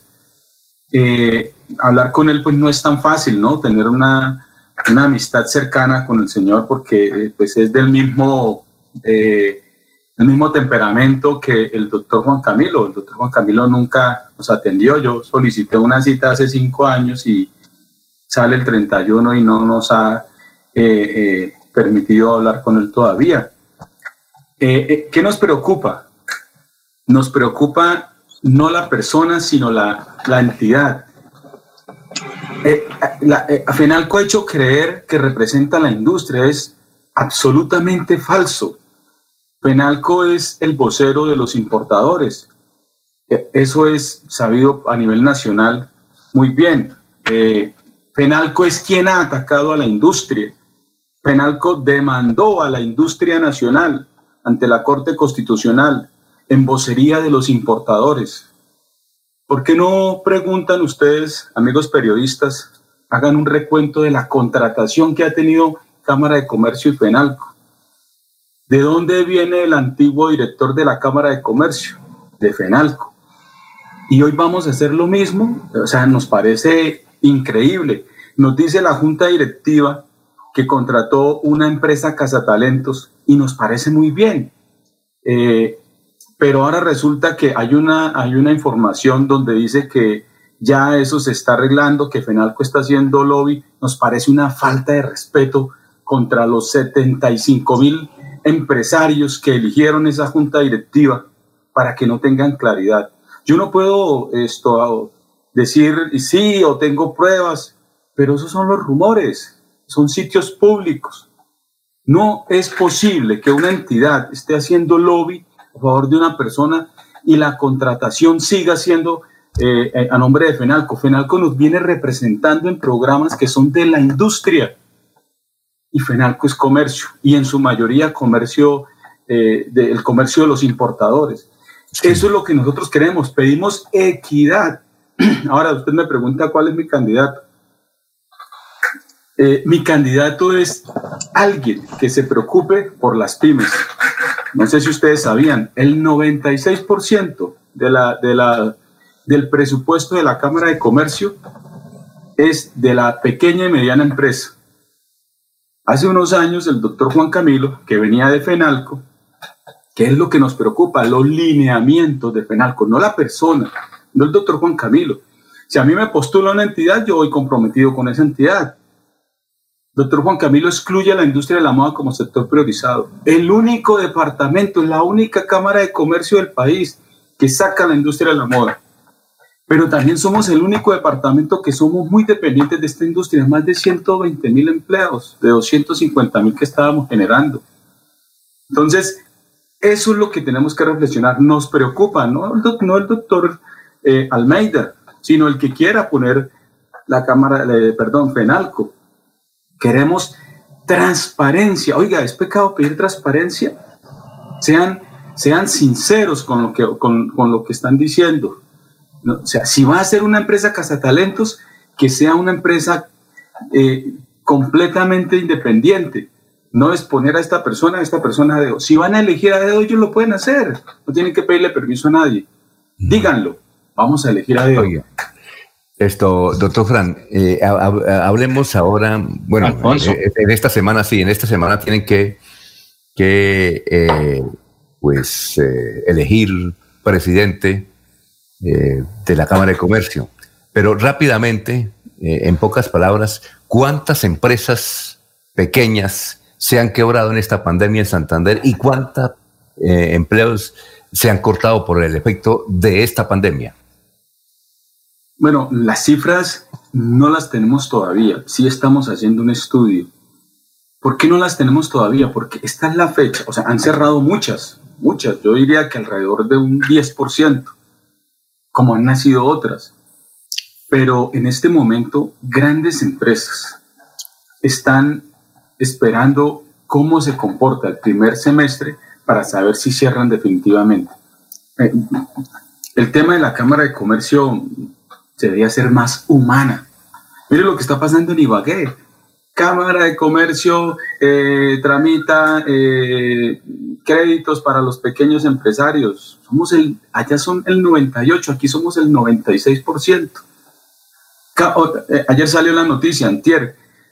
Cámara de Comercio subsidiará el 20% de, de la renovación para las empresas entre, que tengan un capital entre 0 y 14 millones. Oiga, qué cosa tan hermosa. Preocupados por quienes sostienen la Cámara de Comercio. Aquí no. Y eso es lo que no queremos. Otros lineamientos de una entidad vocera de los importadores, una entidad que ha mentido. Eh, yo tengo mis videos en, YouTube explicando el tema del arancel, cuando Penalco decía, eh, la Cámara de la Confección miente, eh, ellos tienen un arancel del 40%. Luego le comprobamos que teníamos un mico. Laurencio. Sí, y luego vamos con Jorge. Laurencio, ¿cuál es su pregunta? 6 y 45. Eh, sí. Este es un político y económico antes del proceso electoral. ¿Qué perfil debe cumplir el próximo eh, presidente ejecutivo? Y esto no es como celos gremiales frente a la aspiración del director de FENALCO. Y le, y le ruego, doctor y le ruego, doctor también? Eh, y le, le, ruego, doctor Flan, una, una respuesta corta porque tenemos otra pregunta. Bueno, eh, el perfil no debe ser otro distinto a que se comprometa con las pymes. Le, le pasamos un oficio a la Cámara, a la, a la Junta Directiva, pidiendo que escuche al sector que lo eligió.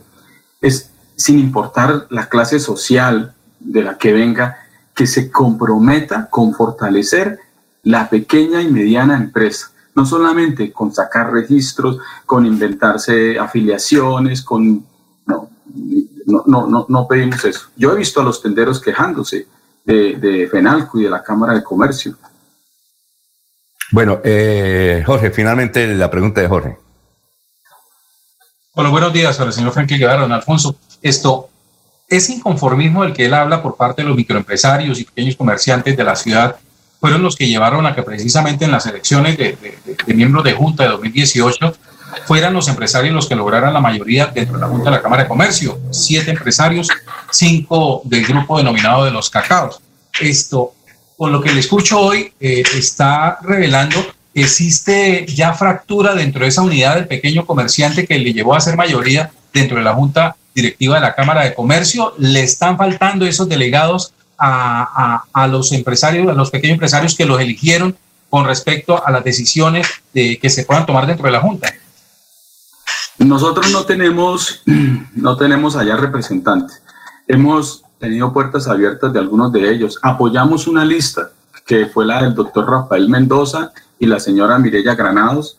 Eh, tenemos comunicación con Rafael, con la señora Mirella, eh, nada, cero, no, no, no hay un diálogo con ella. Eh, esto también, pues, cada quien tiene sus intereses, ¿no? Yo hablo en general. hay una junta con mayoría de las pymes, eso lo aplaudimos, eso se logró con la unidad, porque apoyamos esa lista, también eso, eso sirvió pero se necesita la mayoría absoluta, ¿no? Recuerden lo que, que para elegir el presidente se necesita la mayoría absoluta, que en este caso serían ocho, y las pymes son siete. Entonces, no conozco la, la, discusión interna que hay.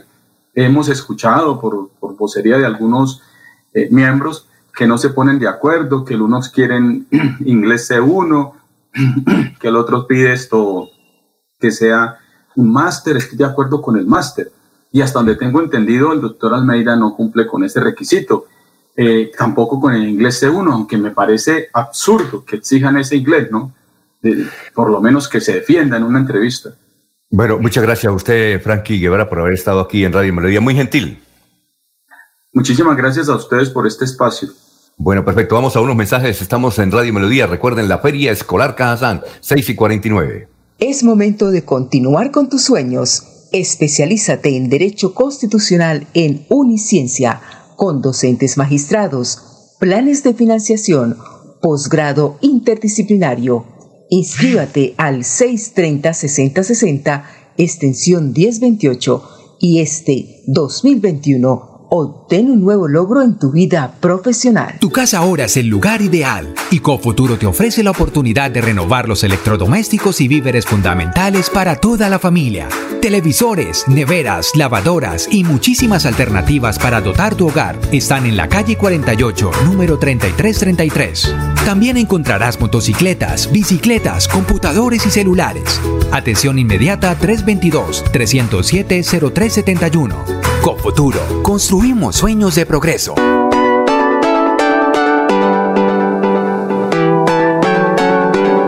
Melodía, Melodía, Radio Sin Fronteras.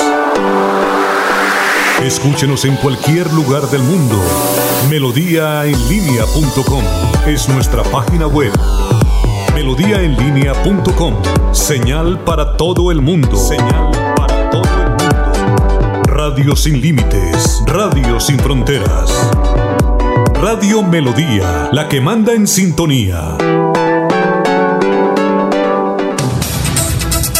Bueno, pregunta a las 6 y 50 para el doctor que cura las goticas, eh, perdón, el doctor de las goticas que curan. Esta pregunta, eh, tengo visión borrosa. ¿Qué significa visión borrosa? ¿Por qué comienzo a tener visión borrosa? Y ¿Qué cosa efectiva hay para la visión borrosa, doctorales? Bueno, la, visión borrosa, Alfonso, son diferentes las causas, ¿no?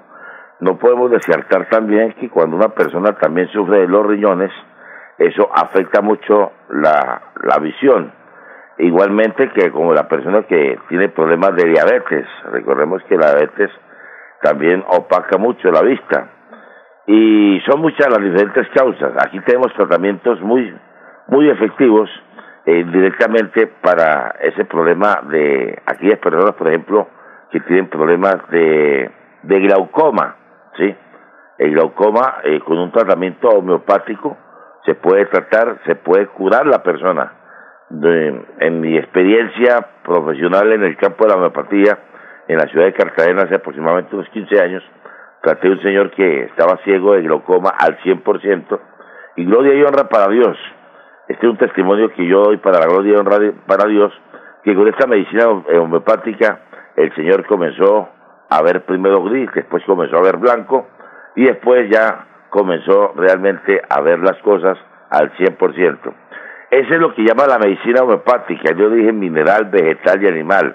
Cuando hablamos de animal estamos hablando de los venenos más tóxicos del mundo, de las tarántulas, de las serpientes, de las arañas venenosas, peces venenosos, y que de ahí viene la parte científica, es donde viene y extraen por diluciones vienen estos medicamentos homeopáticos que se hacen especialmente para curar la persona. Aclaro, nosotros no mandamos medicina para calmar, sino para curar. Por eso nos identificamos con el nombre de gotas que curan. Uno de los pioneros de la homeopatía aquí en Bucaramanga fue el doctor Gonzalo García Penagos, el fundador de Gotas que Curan, y ahora llevando su legado, puedo asegurarles a muchas personas que con esta medicina hay una solución. Aquellas personas que tienen problemas de incontinencia, problemas de artrosis, de estreñimiento, de gases, de diarreas, problemas de colon, problemas de cáncer de estómago, aquí tenemos tratamientos muy efectivos para este tipo de enfermedad. Pueden llamarnos a nuestra línea telefónica que está habilitada durante todo el día. Estamos atendiendo hasta las 8 de la noche. Estamos mandando la medicina a todos los municipios y barrios de Bucaramanga. Eso es todo por hoy. Buen día y buena salud. Eh, recuerden, las gotas que curan al 635-6768. Ahí está el doctor Alex pendiente para su llamada. 635-6768, 6 y 53. Hola, ¿qué tal amigos? Les saluda Robinson Damián, cantante de los embajadores Vallenato. Quiero recomendarle el Centro Naturista, gotas que curan del doctor Alex Alberto García.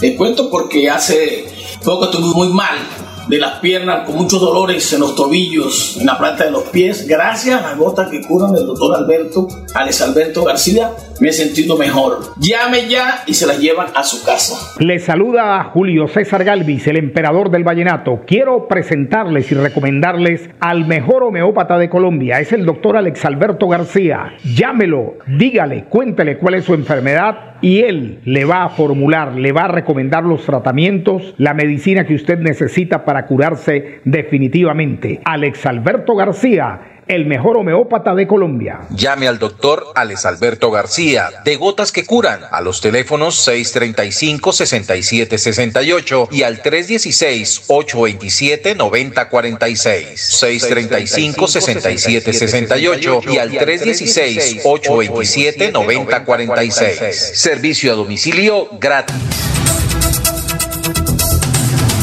Muy bien, son las 6 eh, de la mañana, 54 minutos. Estamos en Radio Melodía. Vamos con los oyentes. Eh, Ainafetse Cenitram. ¿Qué tal esto? Ainafetse Cenitram. Jorge, ¿será un nombre o no? Eso parece un perfil, ¿no? No, de no. No, imagínese. Bueno, nos escribe Ainafetse Cenitram Hola amigos, les invito a que visiten, compartan y den like a mi página. Es una página educativa donde compartir material importante e interesante para la enseñanza y aprendizaje juntos. Aprendemos y compartimos. Gracias por su apoyo. Eh, Profe-Steffi. Y ahí está la indicación. Bueno, son las seis de la mañana, 55 minutos. Tenemos a esta hora a la señora ministra de Comunicaciones, de, perdón, de, Transporte, ministra de Transporte, que siempre hemos querido hablar con ella. Eh, doctora Ángela María Orozco, tenga usted muy, pero muy buenos días. La saludamos aquí de Radio Melodía. Buenos días, buenos días a toda su mesa de trabajo y a todos sus oyentes. Gracias por la invitación. Señora ministra, muchas gracias, pero eh, ante todo aquí a las 6 y 56 queremos preguntarle que hay un plan de créditos para el transporte eh, eh, rápidamente. ¿Qué consiste, doctora? Bueno, esta es la segunda fase de la línea de crédito transporte responde con lo que demuestra el compromiso del presidente Iván Duque de seguir reactivando y apoyando este sector que se ha visto tan golpeado por la pandemia. Como usted sabe, fue de los sectores que estuvo totalmente paralizado entre marzo y septiembre y luego la reactivación ha sido gradual e igualmente eh, con las medidas tomadas sectorialmente en algunos municipios también se ven afectados y es por eso que hemos venido trabajando desde la primera fase en conseguir los recursos para esta segunda fase. Este ha sido un trabajo del Ministerio de Hacienda y Bancoldex, con el donde nosotros hemos trabajado juntos articulados, es tiene un cupo de un monto hasta de 715 mil millones de pesos, en la primera fase fueron 95 mil millones de pesos, y esos 715 mil millones de pesos se van a destinar a las empresas de transporte terrestre, de pasajeros, a las empresas de transporte terrestre de carga, al transporte marítimo, al fluvial, a las terminales de transporte. Eh, inclusive lo nuevo son las pequeñas compañías de transporte aéreo que van a los territorios nacionales, los aerotaxis que no fueron incluidos en esa primera etapa, y que ahora estamos incluyendo ante las necesidades que se presentan por este sector que ha tenido restricciones tan complejas. Eh, es importante decir que 379 mil millones es un subcupo para las pequeñas y medianas empresas, 136 mil millones es un subcupo para las microempresas y 200 mil millones es el subcupo, para las grandes empresas. Todo derivado además de la experiencia que tuvimos en el desembolso del crédito anterior. Y que cada uno, cada empresa individual igualmente tiene un tope máximo. Las microempresas podrán acceder hasta 100 millones de pesos, las pequeñas hasta 500 millones, las medianas hasta 1.000 millones y las grandes empresas hasta 3.000 millones son las 6 y 58. Señora ministra, eh, obviamente queremos preguntarle sobre los peajes. Y usted pues ha tenido que cumplir la política de peajes que viene de hace muchos años. Pero habrá que reformar esta política de peajes en Colombia, pienso yo. Porque, por ejemplo, entre Bucaramanga y Barranca Bermeja, según Ludwig Gómez, van a quedar seis peajes. Y, por ejemplo, también una carretera que usted conoce, Bucaramanga, San Gil, una, vía peligrosa, eh, semidestruida, donde hay dos peajes. ¿Usted cree, y además son muy caros, doctora, nos decía un transportador, eh, perdón, un dirigente político desde el Meta que nos llamó la semana pasada que hay un peaje, yo no sabía, que vale 99 mil pesos entre, entre Bogotá y Villavicencio. ¿Usted cree que habrá necesidad de cambiar esa política de peajes en Colombia? Quiero reiterarle que más que derivado de una política de peajes, eh, esos peajes son producto de contratos de concesiones que encontramos todos firmados cuando llegó este gobierno. Como usted sabe, el Estado tiene que honrar sus contratos. Si no honramos los contratos, simplemente no accederemos a los recursos de financiación de la banca privada que son fundamentales para lograr hacer las obras las grandes obras de la cuarta generación de concesiones en cuatro años y pagar, obviamente, con las vigencias futuras a 20 años, porque la verdad la mayoría se pagan fundamentalmente con patrimonio nacional y si acaso un 30% se pagan con los recursos de los peajes. ¿Qué hemos hecho? Y creo que es lo responsable en aquellos casos, porque son unos casos muy puntuales, no son todas, que presentan incrementos tan grandes de un día para otro, entendiendo que nosotros encontramos esos contratos firmados y que tenemos que honrarlos, nos hemos sentado con los concesionarios, con las comunidades, con los transportadores, dependiendo de la ruta, eh, a buscar alternativas dentro del marco contractual que nos permitan o, otorgar tarifas preferenciales a los que viven en la región o a los transportadores de carga que más lo utilizan o también eh, buscar alternativas que nos permitan dilatar en el tiempo para que los incrementos no sean de un minuto para otro, sino que se den, digamos, durante un... Aló. Señora ministra. Aló. Señora ministra. Bueno, se cortó la comunicación. Se cortó. Vamos a ver si la, la podemos renovar porque es interesante hablar con ella y a ver qué noticias buenas tiene para el departamento de Santander. Es que también tiene muchas eh, ocupaciones. Vamos a ver eh, si la podemos contactar. A, pero ella sigue hablando, pero aquí no la escuchamos. ¿Usted la escucha? No, no, no, se ha cortado la llamada. No, aquí me dicen que ella sigue hablando, pero aquí no, no, no la escucho. No, no. ¿Usted la escucha? No, no la escuchamos. A saber si podemos recuperar eso. A veces sucede eso, ¿no? Sí, señor. Pero, a ver, no, no. ¿Cómo? no. Es para el satélite, Alfonso. ¿Cómo? No, el problema es satélite. Eh, no, eh, no, aquí no, no, se cortó, la se cortó, ta, ta, ta, ta. No, pero se, aló, no le escuchamos. No sé si allá en el interior de la emisora le escuchan. Aquí no le escucho. ¿Don Jorge le escucha? No, no, Alfonso, está cortada la comunicación. Eh, ya que la restablezca nuevamente para continuar este diálogo con la ministra Ángela María Orozco, que además, como usted lo dice, quedan temas pendientes eh, muy importantes para el departamento de Santander, que por su condición eh, topográfica y, geográfica, pues eh, tiene grandes ventajas frente a otras regiones del país. O, por Santander tiene orilla sobre el río Magdalena, donde obviamente eh, nos saber. Sí, doctora, donde no se presentan incrementos tan altos de un día para otro. Obviamente, nosotros hemos logrado como país tener esa, digamos, esa opción de tener esas 29 proyectos que conectan de norte a sur del país por los dos ejes y que son tan importantes, gracias al esquema de financiación de proyectos, donde el gobierno nacional, en la mayoría de ellos, se compromete a vigencias futuras a 20 años y el sector financiero, una vez el proyecto está adjudicado, revisa y en precisamente en mérito al proyecto como tal, a que el proyecto va a garantizar tener las vigencias futuras en la fiducia, eh, entonces le presta el proyecto para poderlo hacer en cuatro años, porque de otra manera no podríamos tener semejantes proyectos mejorando la competitividad del país. Pero como digo, nosotros también somos conscientes de que no es adecuado que de un día para otro tengan un incremento del 300% y lo que estamos es incorporando eso que como experiencia para que en la quinta generación que vamos a adjudicar no tenga esos momentos, no tenga incrementos de un día para otro tan altos, eh, pero que obviamente permita también estimular y seguir promoviendo la inversión privada en el sector de la infraestructura terrestre, porque de lo contrario no vamos a lograr suplir o cubrir esta brecha que el país tiene históricamente. Eh, doctora, eh, usted nos quiere dar una buena noticia en materia de obras para el departamento de carreteras, para el departamento de Santander, porque como usted sabe, yo creo que este es el departamento en Colombia más atrasado en vías. Uno va a Boyacá, espectaculares, aquí el vecino Boyacá, aún en Antioquia, que también es quebrado como Santander. Eh, en el occidente, unos es placentero recorrer esas vías, al igual que la costa atlántica. ¿Algunas buenas noticias de obra para nuestro departamento, doctora?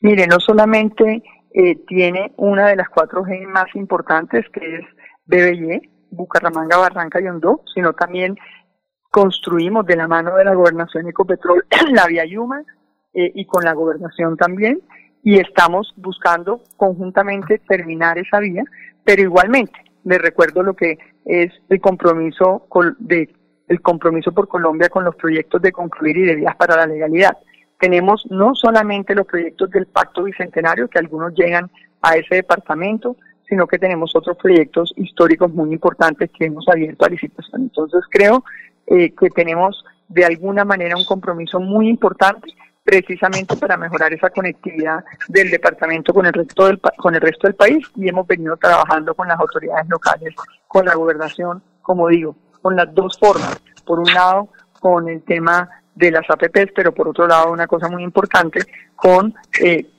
cubrir ese cubrimiento a través, como por ejemplo la vía Yuma, en, en alianzas, precisamente teniendo en cuenta las limitaciones de recursos con la gobernación, con Ecopetrol, y eso, digamos, ha generado que logramos entregar la mayor parte de la vía Yuma y estamos haciendo un ejercicio conjunto para lograr terminar esos ocho kilómetros que faltan. Yo sé que usted está muy ocupada y tiene, pues desde luego, si una ministra de esta categoría, pues tiene muchas ocupaciones, pero acéptenos la última pregunta. Jorge, la escucha. Jorge. Ah, bueno. rápido. Jorge. Con el saludo para la ministra María Ángela eh, Orozco. Eh, en materia de transporte, lo que pedía Alfonso, eh, aparte de las carreteras, que son de una condición difícil para el departamento de Santander, ¿qué otros proyectos o qué otros beneficios del tema de transporte se pueden esperar para esta región del país, reactivación del ferrocarril que se ha dado muy bien en otras regiones y la cual nosotros tenemos una línea que nos cruza casi que de norte a sur. Eh, tenemos orillas sobre el río Magdalena, la navegabilidad, en qué, a qué podemos aspirar los santanderianos a recibir beneficios de estas dos ramas del transporte nacional. Señora, señora ministra, no sé, Anulfo, si sigue hablando ella ahí, es que a veces se corta la comunicación. Hemos tenido dificultades. Ya, ya, ya, ya. ¿Qué pasó? Jorge, ¿usted escucha? No, señor, no, no. Pasa, es que ha sido difícil la comunicación con ella. Alfonso, el satélite se cayó para ella. no sé, es que creo que debe estar por allá en alguna otra región donde a veces y ahora con esto de, de la pandemia, pues la gente utiliza más las comunicaciones y eso congestiona. Vamos a ver qué hacemos, ¿ah? A ver si la esperamos. Bueno, yo creo que, que vamos a unos mensajes entonces. Y si aparece don Anulfo o, le da las gracias don Anulfo a, la ministra por haber estado con nosotros, desafortunadamente se cortó. Son las 7 de la mañana, 7 minutos. Vamos a ver qué nos dicen acá. El interior se cortó. Ah, bueno. Perfecto. Entonces vamos eh, a una pausa. Estamos en Radio Melodía. Hablamos con la señora ministra de Comunicaciones, Ángela María Orozco. Además, Ángela María. Del transporte, Alfonso. Del, del transporte. ¿Yo dije de qué? De comunicaciones. No, del transporte, exactamente, del transporte. Es que también tenemos eh, eh, contacto, eh, vamos a tener contacto con la ministra de Comunicaciones, pero por ahora la ministra del Transporte decía que ella se dice, y le iba a preguntar al final, que ella va a renunciar porque se va a vincular también a la campaña de la vicepresidenta a, que actualmente está, la doctora Marta Lucía Ramírez, a la presidencia de la República, pero vamos a comentar eso en un instante. Vamos a unos mensajes, son las 7 de la mañana, 8 minutos. Aquí Bucaramanga, la bella capital de Santander. Transmite Radio Melodía, Estación Colombiana, HJMH. 1080 kilociclos, 10.000 vatios de potencia en antena, para todo el oriente colombiano. Cadena Melodía, la radio líder de Colombia.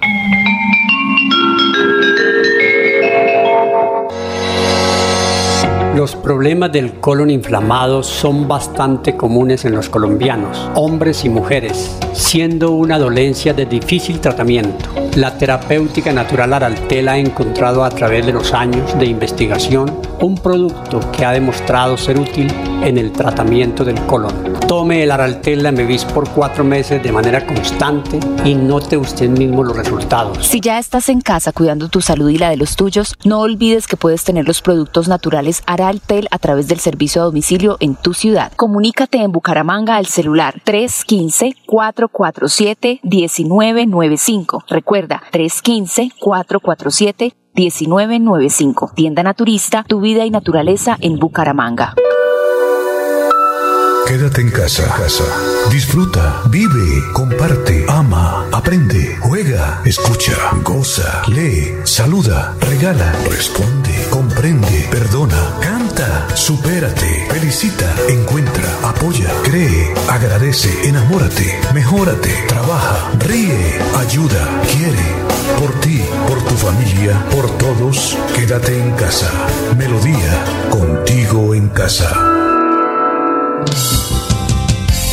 Melodía, melodía. En noticias. La que manda en sintonía. Bueno, escriben eh, en el perfil de Radio Melodía, Cleilia Torres. Buenos días, sintonía desde el barrio San Miguel, los estoy oyendo desde las 5 de la mañana. Gracias, Cleilia, por la sintonía. Igualmente dice Vanessa, que es la directora de RCN en Barranquilla. Aquí estoy al aire con un pastor por ese tema que le mencionamos ayer acá, que es el del corregimiento Isabel López, donde una secta se ha congregado desde diciembre pasado y únicamente comen pan eh, para recibir a Jesucristo que será en el día de mañana. Entonces, Vanessa nos dice, o Vanessa dice de Barranquilla, aquí estoy al aire con un pastor, por ese tema temen que haya suicidio colectivo ante la frustración, o que el man les dé veneno sin que sepan, ya que el man dejó morir a la hija y a un seguidor y a unos seguidores. Ave María, el asunto está tremendo allá en la ciudad de Barranquilla. Pues bien, decíamos lo de la señora ministra del transporte que acaba de hablar aquí a través de Radio Melodía, que ella se mencionaba que va a renunciar del ministerio precisamente porque va a acompañar a la doctora Marta Lucía Ramírez, vicepresidenta que se va a lanzar a la presidencia de la República.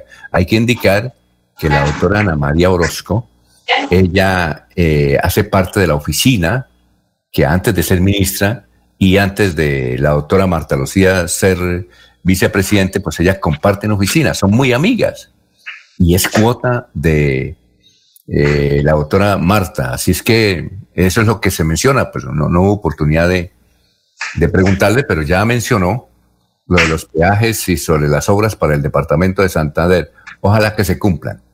Bueno, don Jorge, vamos con más noticias. Son las 7 de la mañana, 12 minutos, estamos en Radio Melodía. Así es, don Alfonso. Le tengo datos con respecto a cómo van los porcentajes de población vacunada contra la COVID-19 en el mundo. De acuerdo al portal eh, Coronavirus News, es un portal eh, que fue eh, creado precisamente para manejar información con respecto al comportamiento, al manejo y a todo lo que tiene que ver con el COVID-19 en el mundo. El listado lo encabeza Israel, que ha logrado la vacunación del 45% de su población. Le siguen Emiratos Árabes Unidos con un 26%. Rusia, eh, perdón, Rumania ha alcanzado un 11% de la población y ya a nivel de potencias eh, económicas como los Estados Unidos, pues allí solamente registra el 7% de la población estadounidense, que además Recordemos que en Estados Unidos pues, se desarrollaron dos de las vacunas eh, que actualmente han sido aprobadas contra la COVID-19. Eh, vienen otros países, eh, por ejemplo España ha logrado el 2,2% de vacunación de la población, Alemania igualmente el 2,2%, Francia 1,6% de su población ha recibido la vacuna y le sigue Rusia, que pese a tener también una, haber desarrollado una vacuna, la Sputnik 5, ha logrado hasta ahora solamente el 0,7% de la población. En último lugar de este listado que presenta Corona, Coronavirus News eh, está Argentina, que negoció, eh, hizo relaciones con eh, China para poder acceder a la vacuna, ha logrado solamente el 0,7% de su población recibir el este biológico desarrollado en China. Eh, Laurencio, antes de ir con Barranca, le tengo una pregunta para que me la responda cortamente. Es que un señor nos escribe desde Barbosa. Jesús Ariza. Dice, pregúntele a Laurencio, ah, no, desde Barbosa, no, desde Bucaramanga, y él es oriundo de Barbosa. Dice, pregúntele a Laurencio si eh, hay encerramiento en Barbosa. Usted sabe, Laurencio, antes de ir con Barranca Bermeja, para que me responda y le responda Jesús. Eh, Jesús Ariza, si hay encerramiento en Barbosa. En Barbosa ocurre lo mismo que en Bucaramanga, ahí que queda la ley seca como lo estableció la gobernación de Santander para los 87 municipios, pero hasta ahora Quipa no. Sin embargo, recordemos que el alcalde se está recuperando eh, del COVID-19 que a él lo afectó, al doctor Camacho, pues el alcalde de Barbosa se está recuperando. No sé qué medidas hayan tomado en estos dos últimos días. Lo general es que se están aplicando todas las medidas a nivel de Santander, pero como cada alcalde o detrás del interior puede tomar unas decisiones locales, en ese momento, ¿qué cosa está ocurriendo en Barroso Alfonso? Bueno, vamos con la ciudad de Barranca Bermeja, el distrito mejor de Barranca Bermeja. Son las 7 de la mañana, 15 minutos. Allá están todas las noticias del Magdalena Medio. Soel Caballero está en Últimas Noticias de Radio Melodía 1080 AM. Buenos días, Alfonso, para usted, para los compañeros, igualmente para todos los oyentes. La Secretaría Distrital de Hacienda está otorgando el 10% de descuento para las personas que accedan a pagar el impuesto predial unificado de manera oportuna. Por otra parte, el programa Becas que Cambian Vidas se encuentra en estos momentos estudiando o haciendo la selección para escoger mil de los tres mil postulados jóvenes que se postularon para los programas técnicos o de educación superior y de esta manera realizarlos de manera gratuita. Finalmente, el Ministerio de Salud y la Protección Social dio a conocer el fallecimiento de una mujer de 43 años de edad a causa del COVID-19 ayer en Barranca Bermeja. La tasa de pacientes que han superado el virus llegó al 88.6% con un registro de 113 personas que sanaron satisfactoriamente de la enfermedad. Finalmente, se notificaron 116 nuevos casos positivos para COVID-19. Se trata de 67 hombres y 49 mujeres respectivamente. Las estadísticas actualizadas del COVID en Barranca Bermeja están de la siguiente manera. Casos confirmados 12.954, que corresponden a 7.506 hombres y 5.448 mujeres. Personas totalmente recuperadas 11.478. Personas recuperándose en casa bajo vigilancia médica 1.031. Personas hospitalizadas 21, un total de 56 pacientes en unidad de cuidados intensivos UCI, 368 personas fallecidas, casos activos en el distrito de Barranca Bermeja 1108. Noticias con las que amanece el distrito continúen compañeros en estudios en últimas noticias de Melodía 1080 AM. Bueno, y hay otras noticias también positivas en el departamento de Santander. Estudia en Uniciencia y obtén el 10% de descuento en tu matrícula. Administración de empresas, contaduría, ingeniería de sistemas, ingeniería industrial y derecho. Inscríbete al 630-6060 o al 317-667-0986.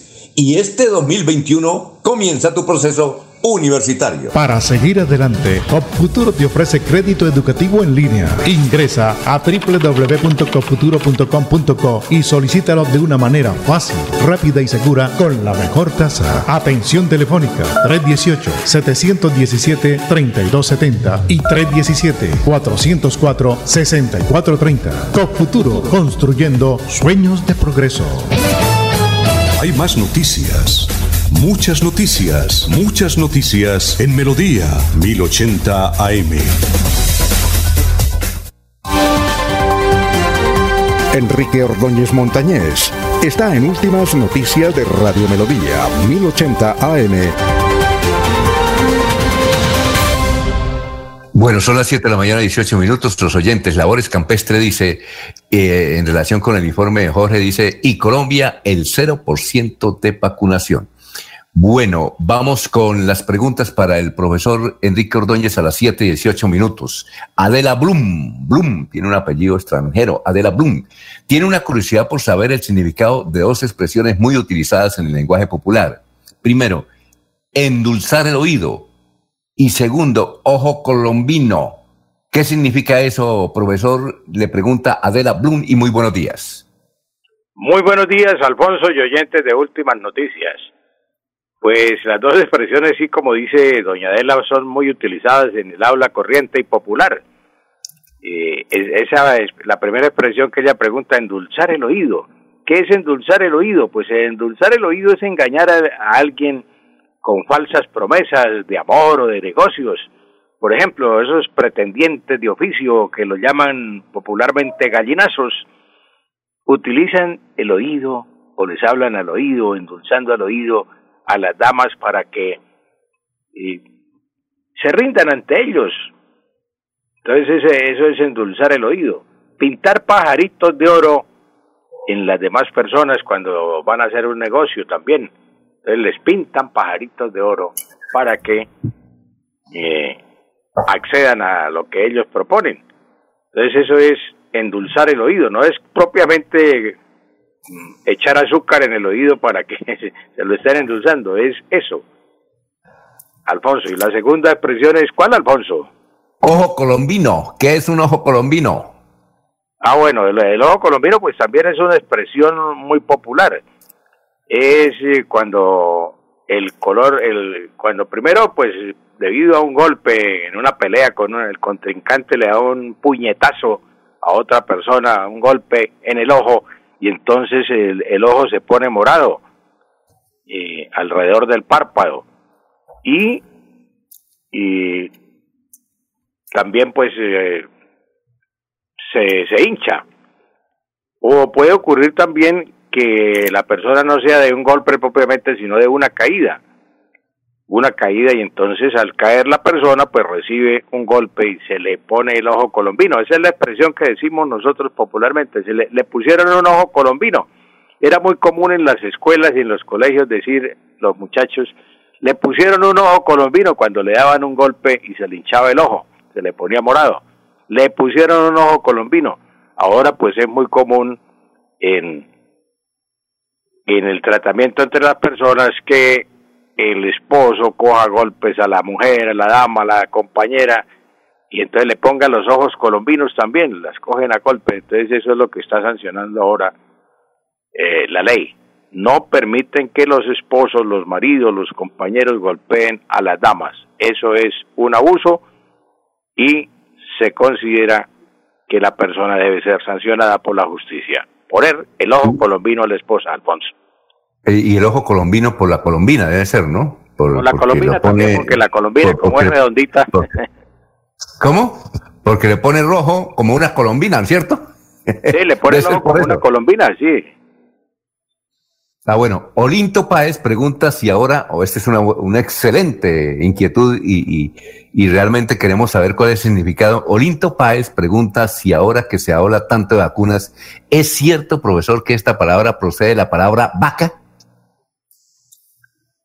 Eh, Olinto, sí, la vacuna pues es una palabra latina derivada de vaca, vaca con doble C, eh, mm, como el apellido del jugador que juega en el Junior, pero ese lo escribe con B. pero el apellido Vaca de vacuno deriva del vacuno de la vaca, vaca, vacuno. Entonces se llama vacuna porque el científico Luis Pasteur la llamó vacuna en, en nombre de quién? Pues de Edward Jenner, que fue la persona, el precursor, la primera persona que aplicó una vacuna y se la, se la aplicó precisamente a una vaca. Entonces el virus de la viruela de la vaca, el, el virus de la viruela de la vaca, se le aplicó el, el científico, eh, repito, Edward Jenner, lo llamó así Luis Pasteur vacuna porque fue el precursor, en memoria de él, la llamó vacuna porque fue quien la aplicó primero a una vaca, el virus de la viruela. En esa época pues era muy común la viruela. Pues de ahí el nombre de vacuna. Mm, como dice el oyente, pues sí tiene relación con vacuna con vaca, vacuna con vaca, porque fue la vaca la primera que recibió ese virus, ese, ese procedimiento para calmar o para atacar el virus de la viruela. Vaca, vacuna. Ese, esa es la explicación que le podemos dar a Olinto, pues es una explicación muy científica y tocaría buscar un, un médico, un epidemiólogo, una persona que esté más versada en el tema, pues eso es lo, lo que yo le explico, es lo que se escucha en el lenguaje popular, en la, en la jerga popular de vacuna, que viene de vaca y sí es que fue la, a una vaca la primera que le aplicaron el virus. Eso es muy sencillo, una explicación muy sencilla. Pero si usted quiere, eh, don Olinto, entrar más en detalle, puede consultar Google y ahí encuentra cantidades de explicaciones sobre vacuna. Alfonso. Bueno, profesor Enrique Ordóñez, muchas gracias, muy amable, muy gentil por haber estado aquí en Radio Melodía. Gracias a usted, Alfonso, y a todos los oyentes, un feliz día. Bueno, la de irnos, Jorge, la de irnos, son las 7 de la mañana, 24 minutos. Don Alfonso, el precio interno del café en Colombia que subió a 18 mil pesos la carga de 125 kilos en relación con la cotización del lunes anterior. En promedio, en el país se paga la carga a 1.110.000 pesos y en el departamento de Santander a 1.108.875 pesos, sin incluir el transporte ni el sobreprecio de los cafés especiales. Bueno, nos escribe Mauricio Martínez que no se les olvide que hoy va a haber un plantón ahí en el Parque García Rovira para rechazar, a partir de las 8 de la mañana, para rechazar el anuncio del gobierno del reinicio de clases presenciales y semipresenciales. Bueno, Laurencio, la de irnos. Don Alfonso. Alfonso. ¿Cuándo? Cuénteme. Cuénteme. De, esas marchas también pueden resultar infectados como en las fiestas vallenatas. Ah, sí, el plantón. Eh, es que dicen que a las 8 de la mañana, que no, no se nos olviden, gracias por la sintonía a los educadores. Bueno, ¿qué iba a decir, don Laurencio, para irnos? Alfonso, que las autoridades de tránsito en Santander dicen que hoy hay normalidad en toda la red vial del departamento, presencia también de la fuerza pública para vigilar el desplazamiento de pasajeros como de conductores y de carga en Santander, Alfonso. Bueno, perfecto, muchas gracias. Y recuerden, a partir del 1, es decir, del próximo lunes, estamos, el próximo lunes 1 de febrero, estaremos con el doctor Iván Calderón a partir de las siete y media de la mañana, hablando con el abogado para todas sus inquietudes, no solamente de derechos, sino de lo que quieran, de finanzas, de todo.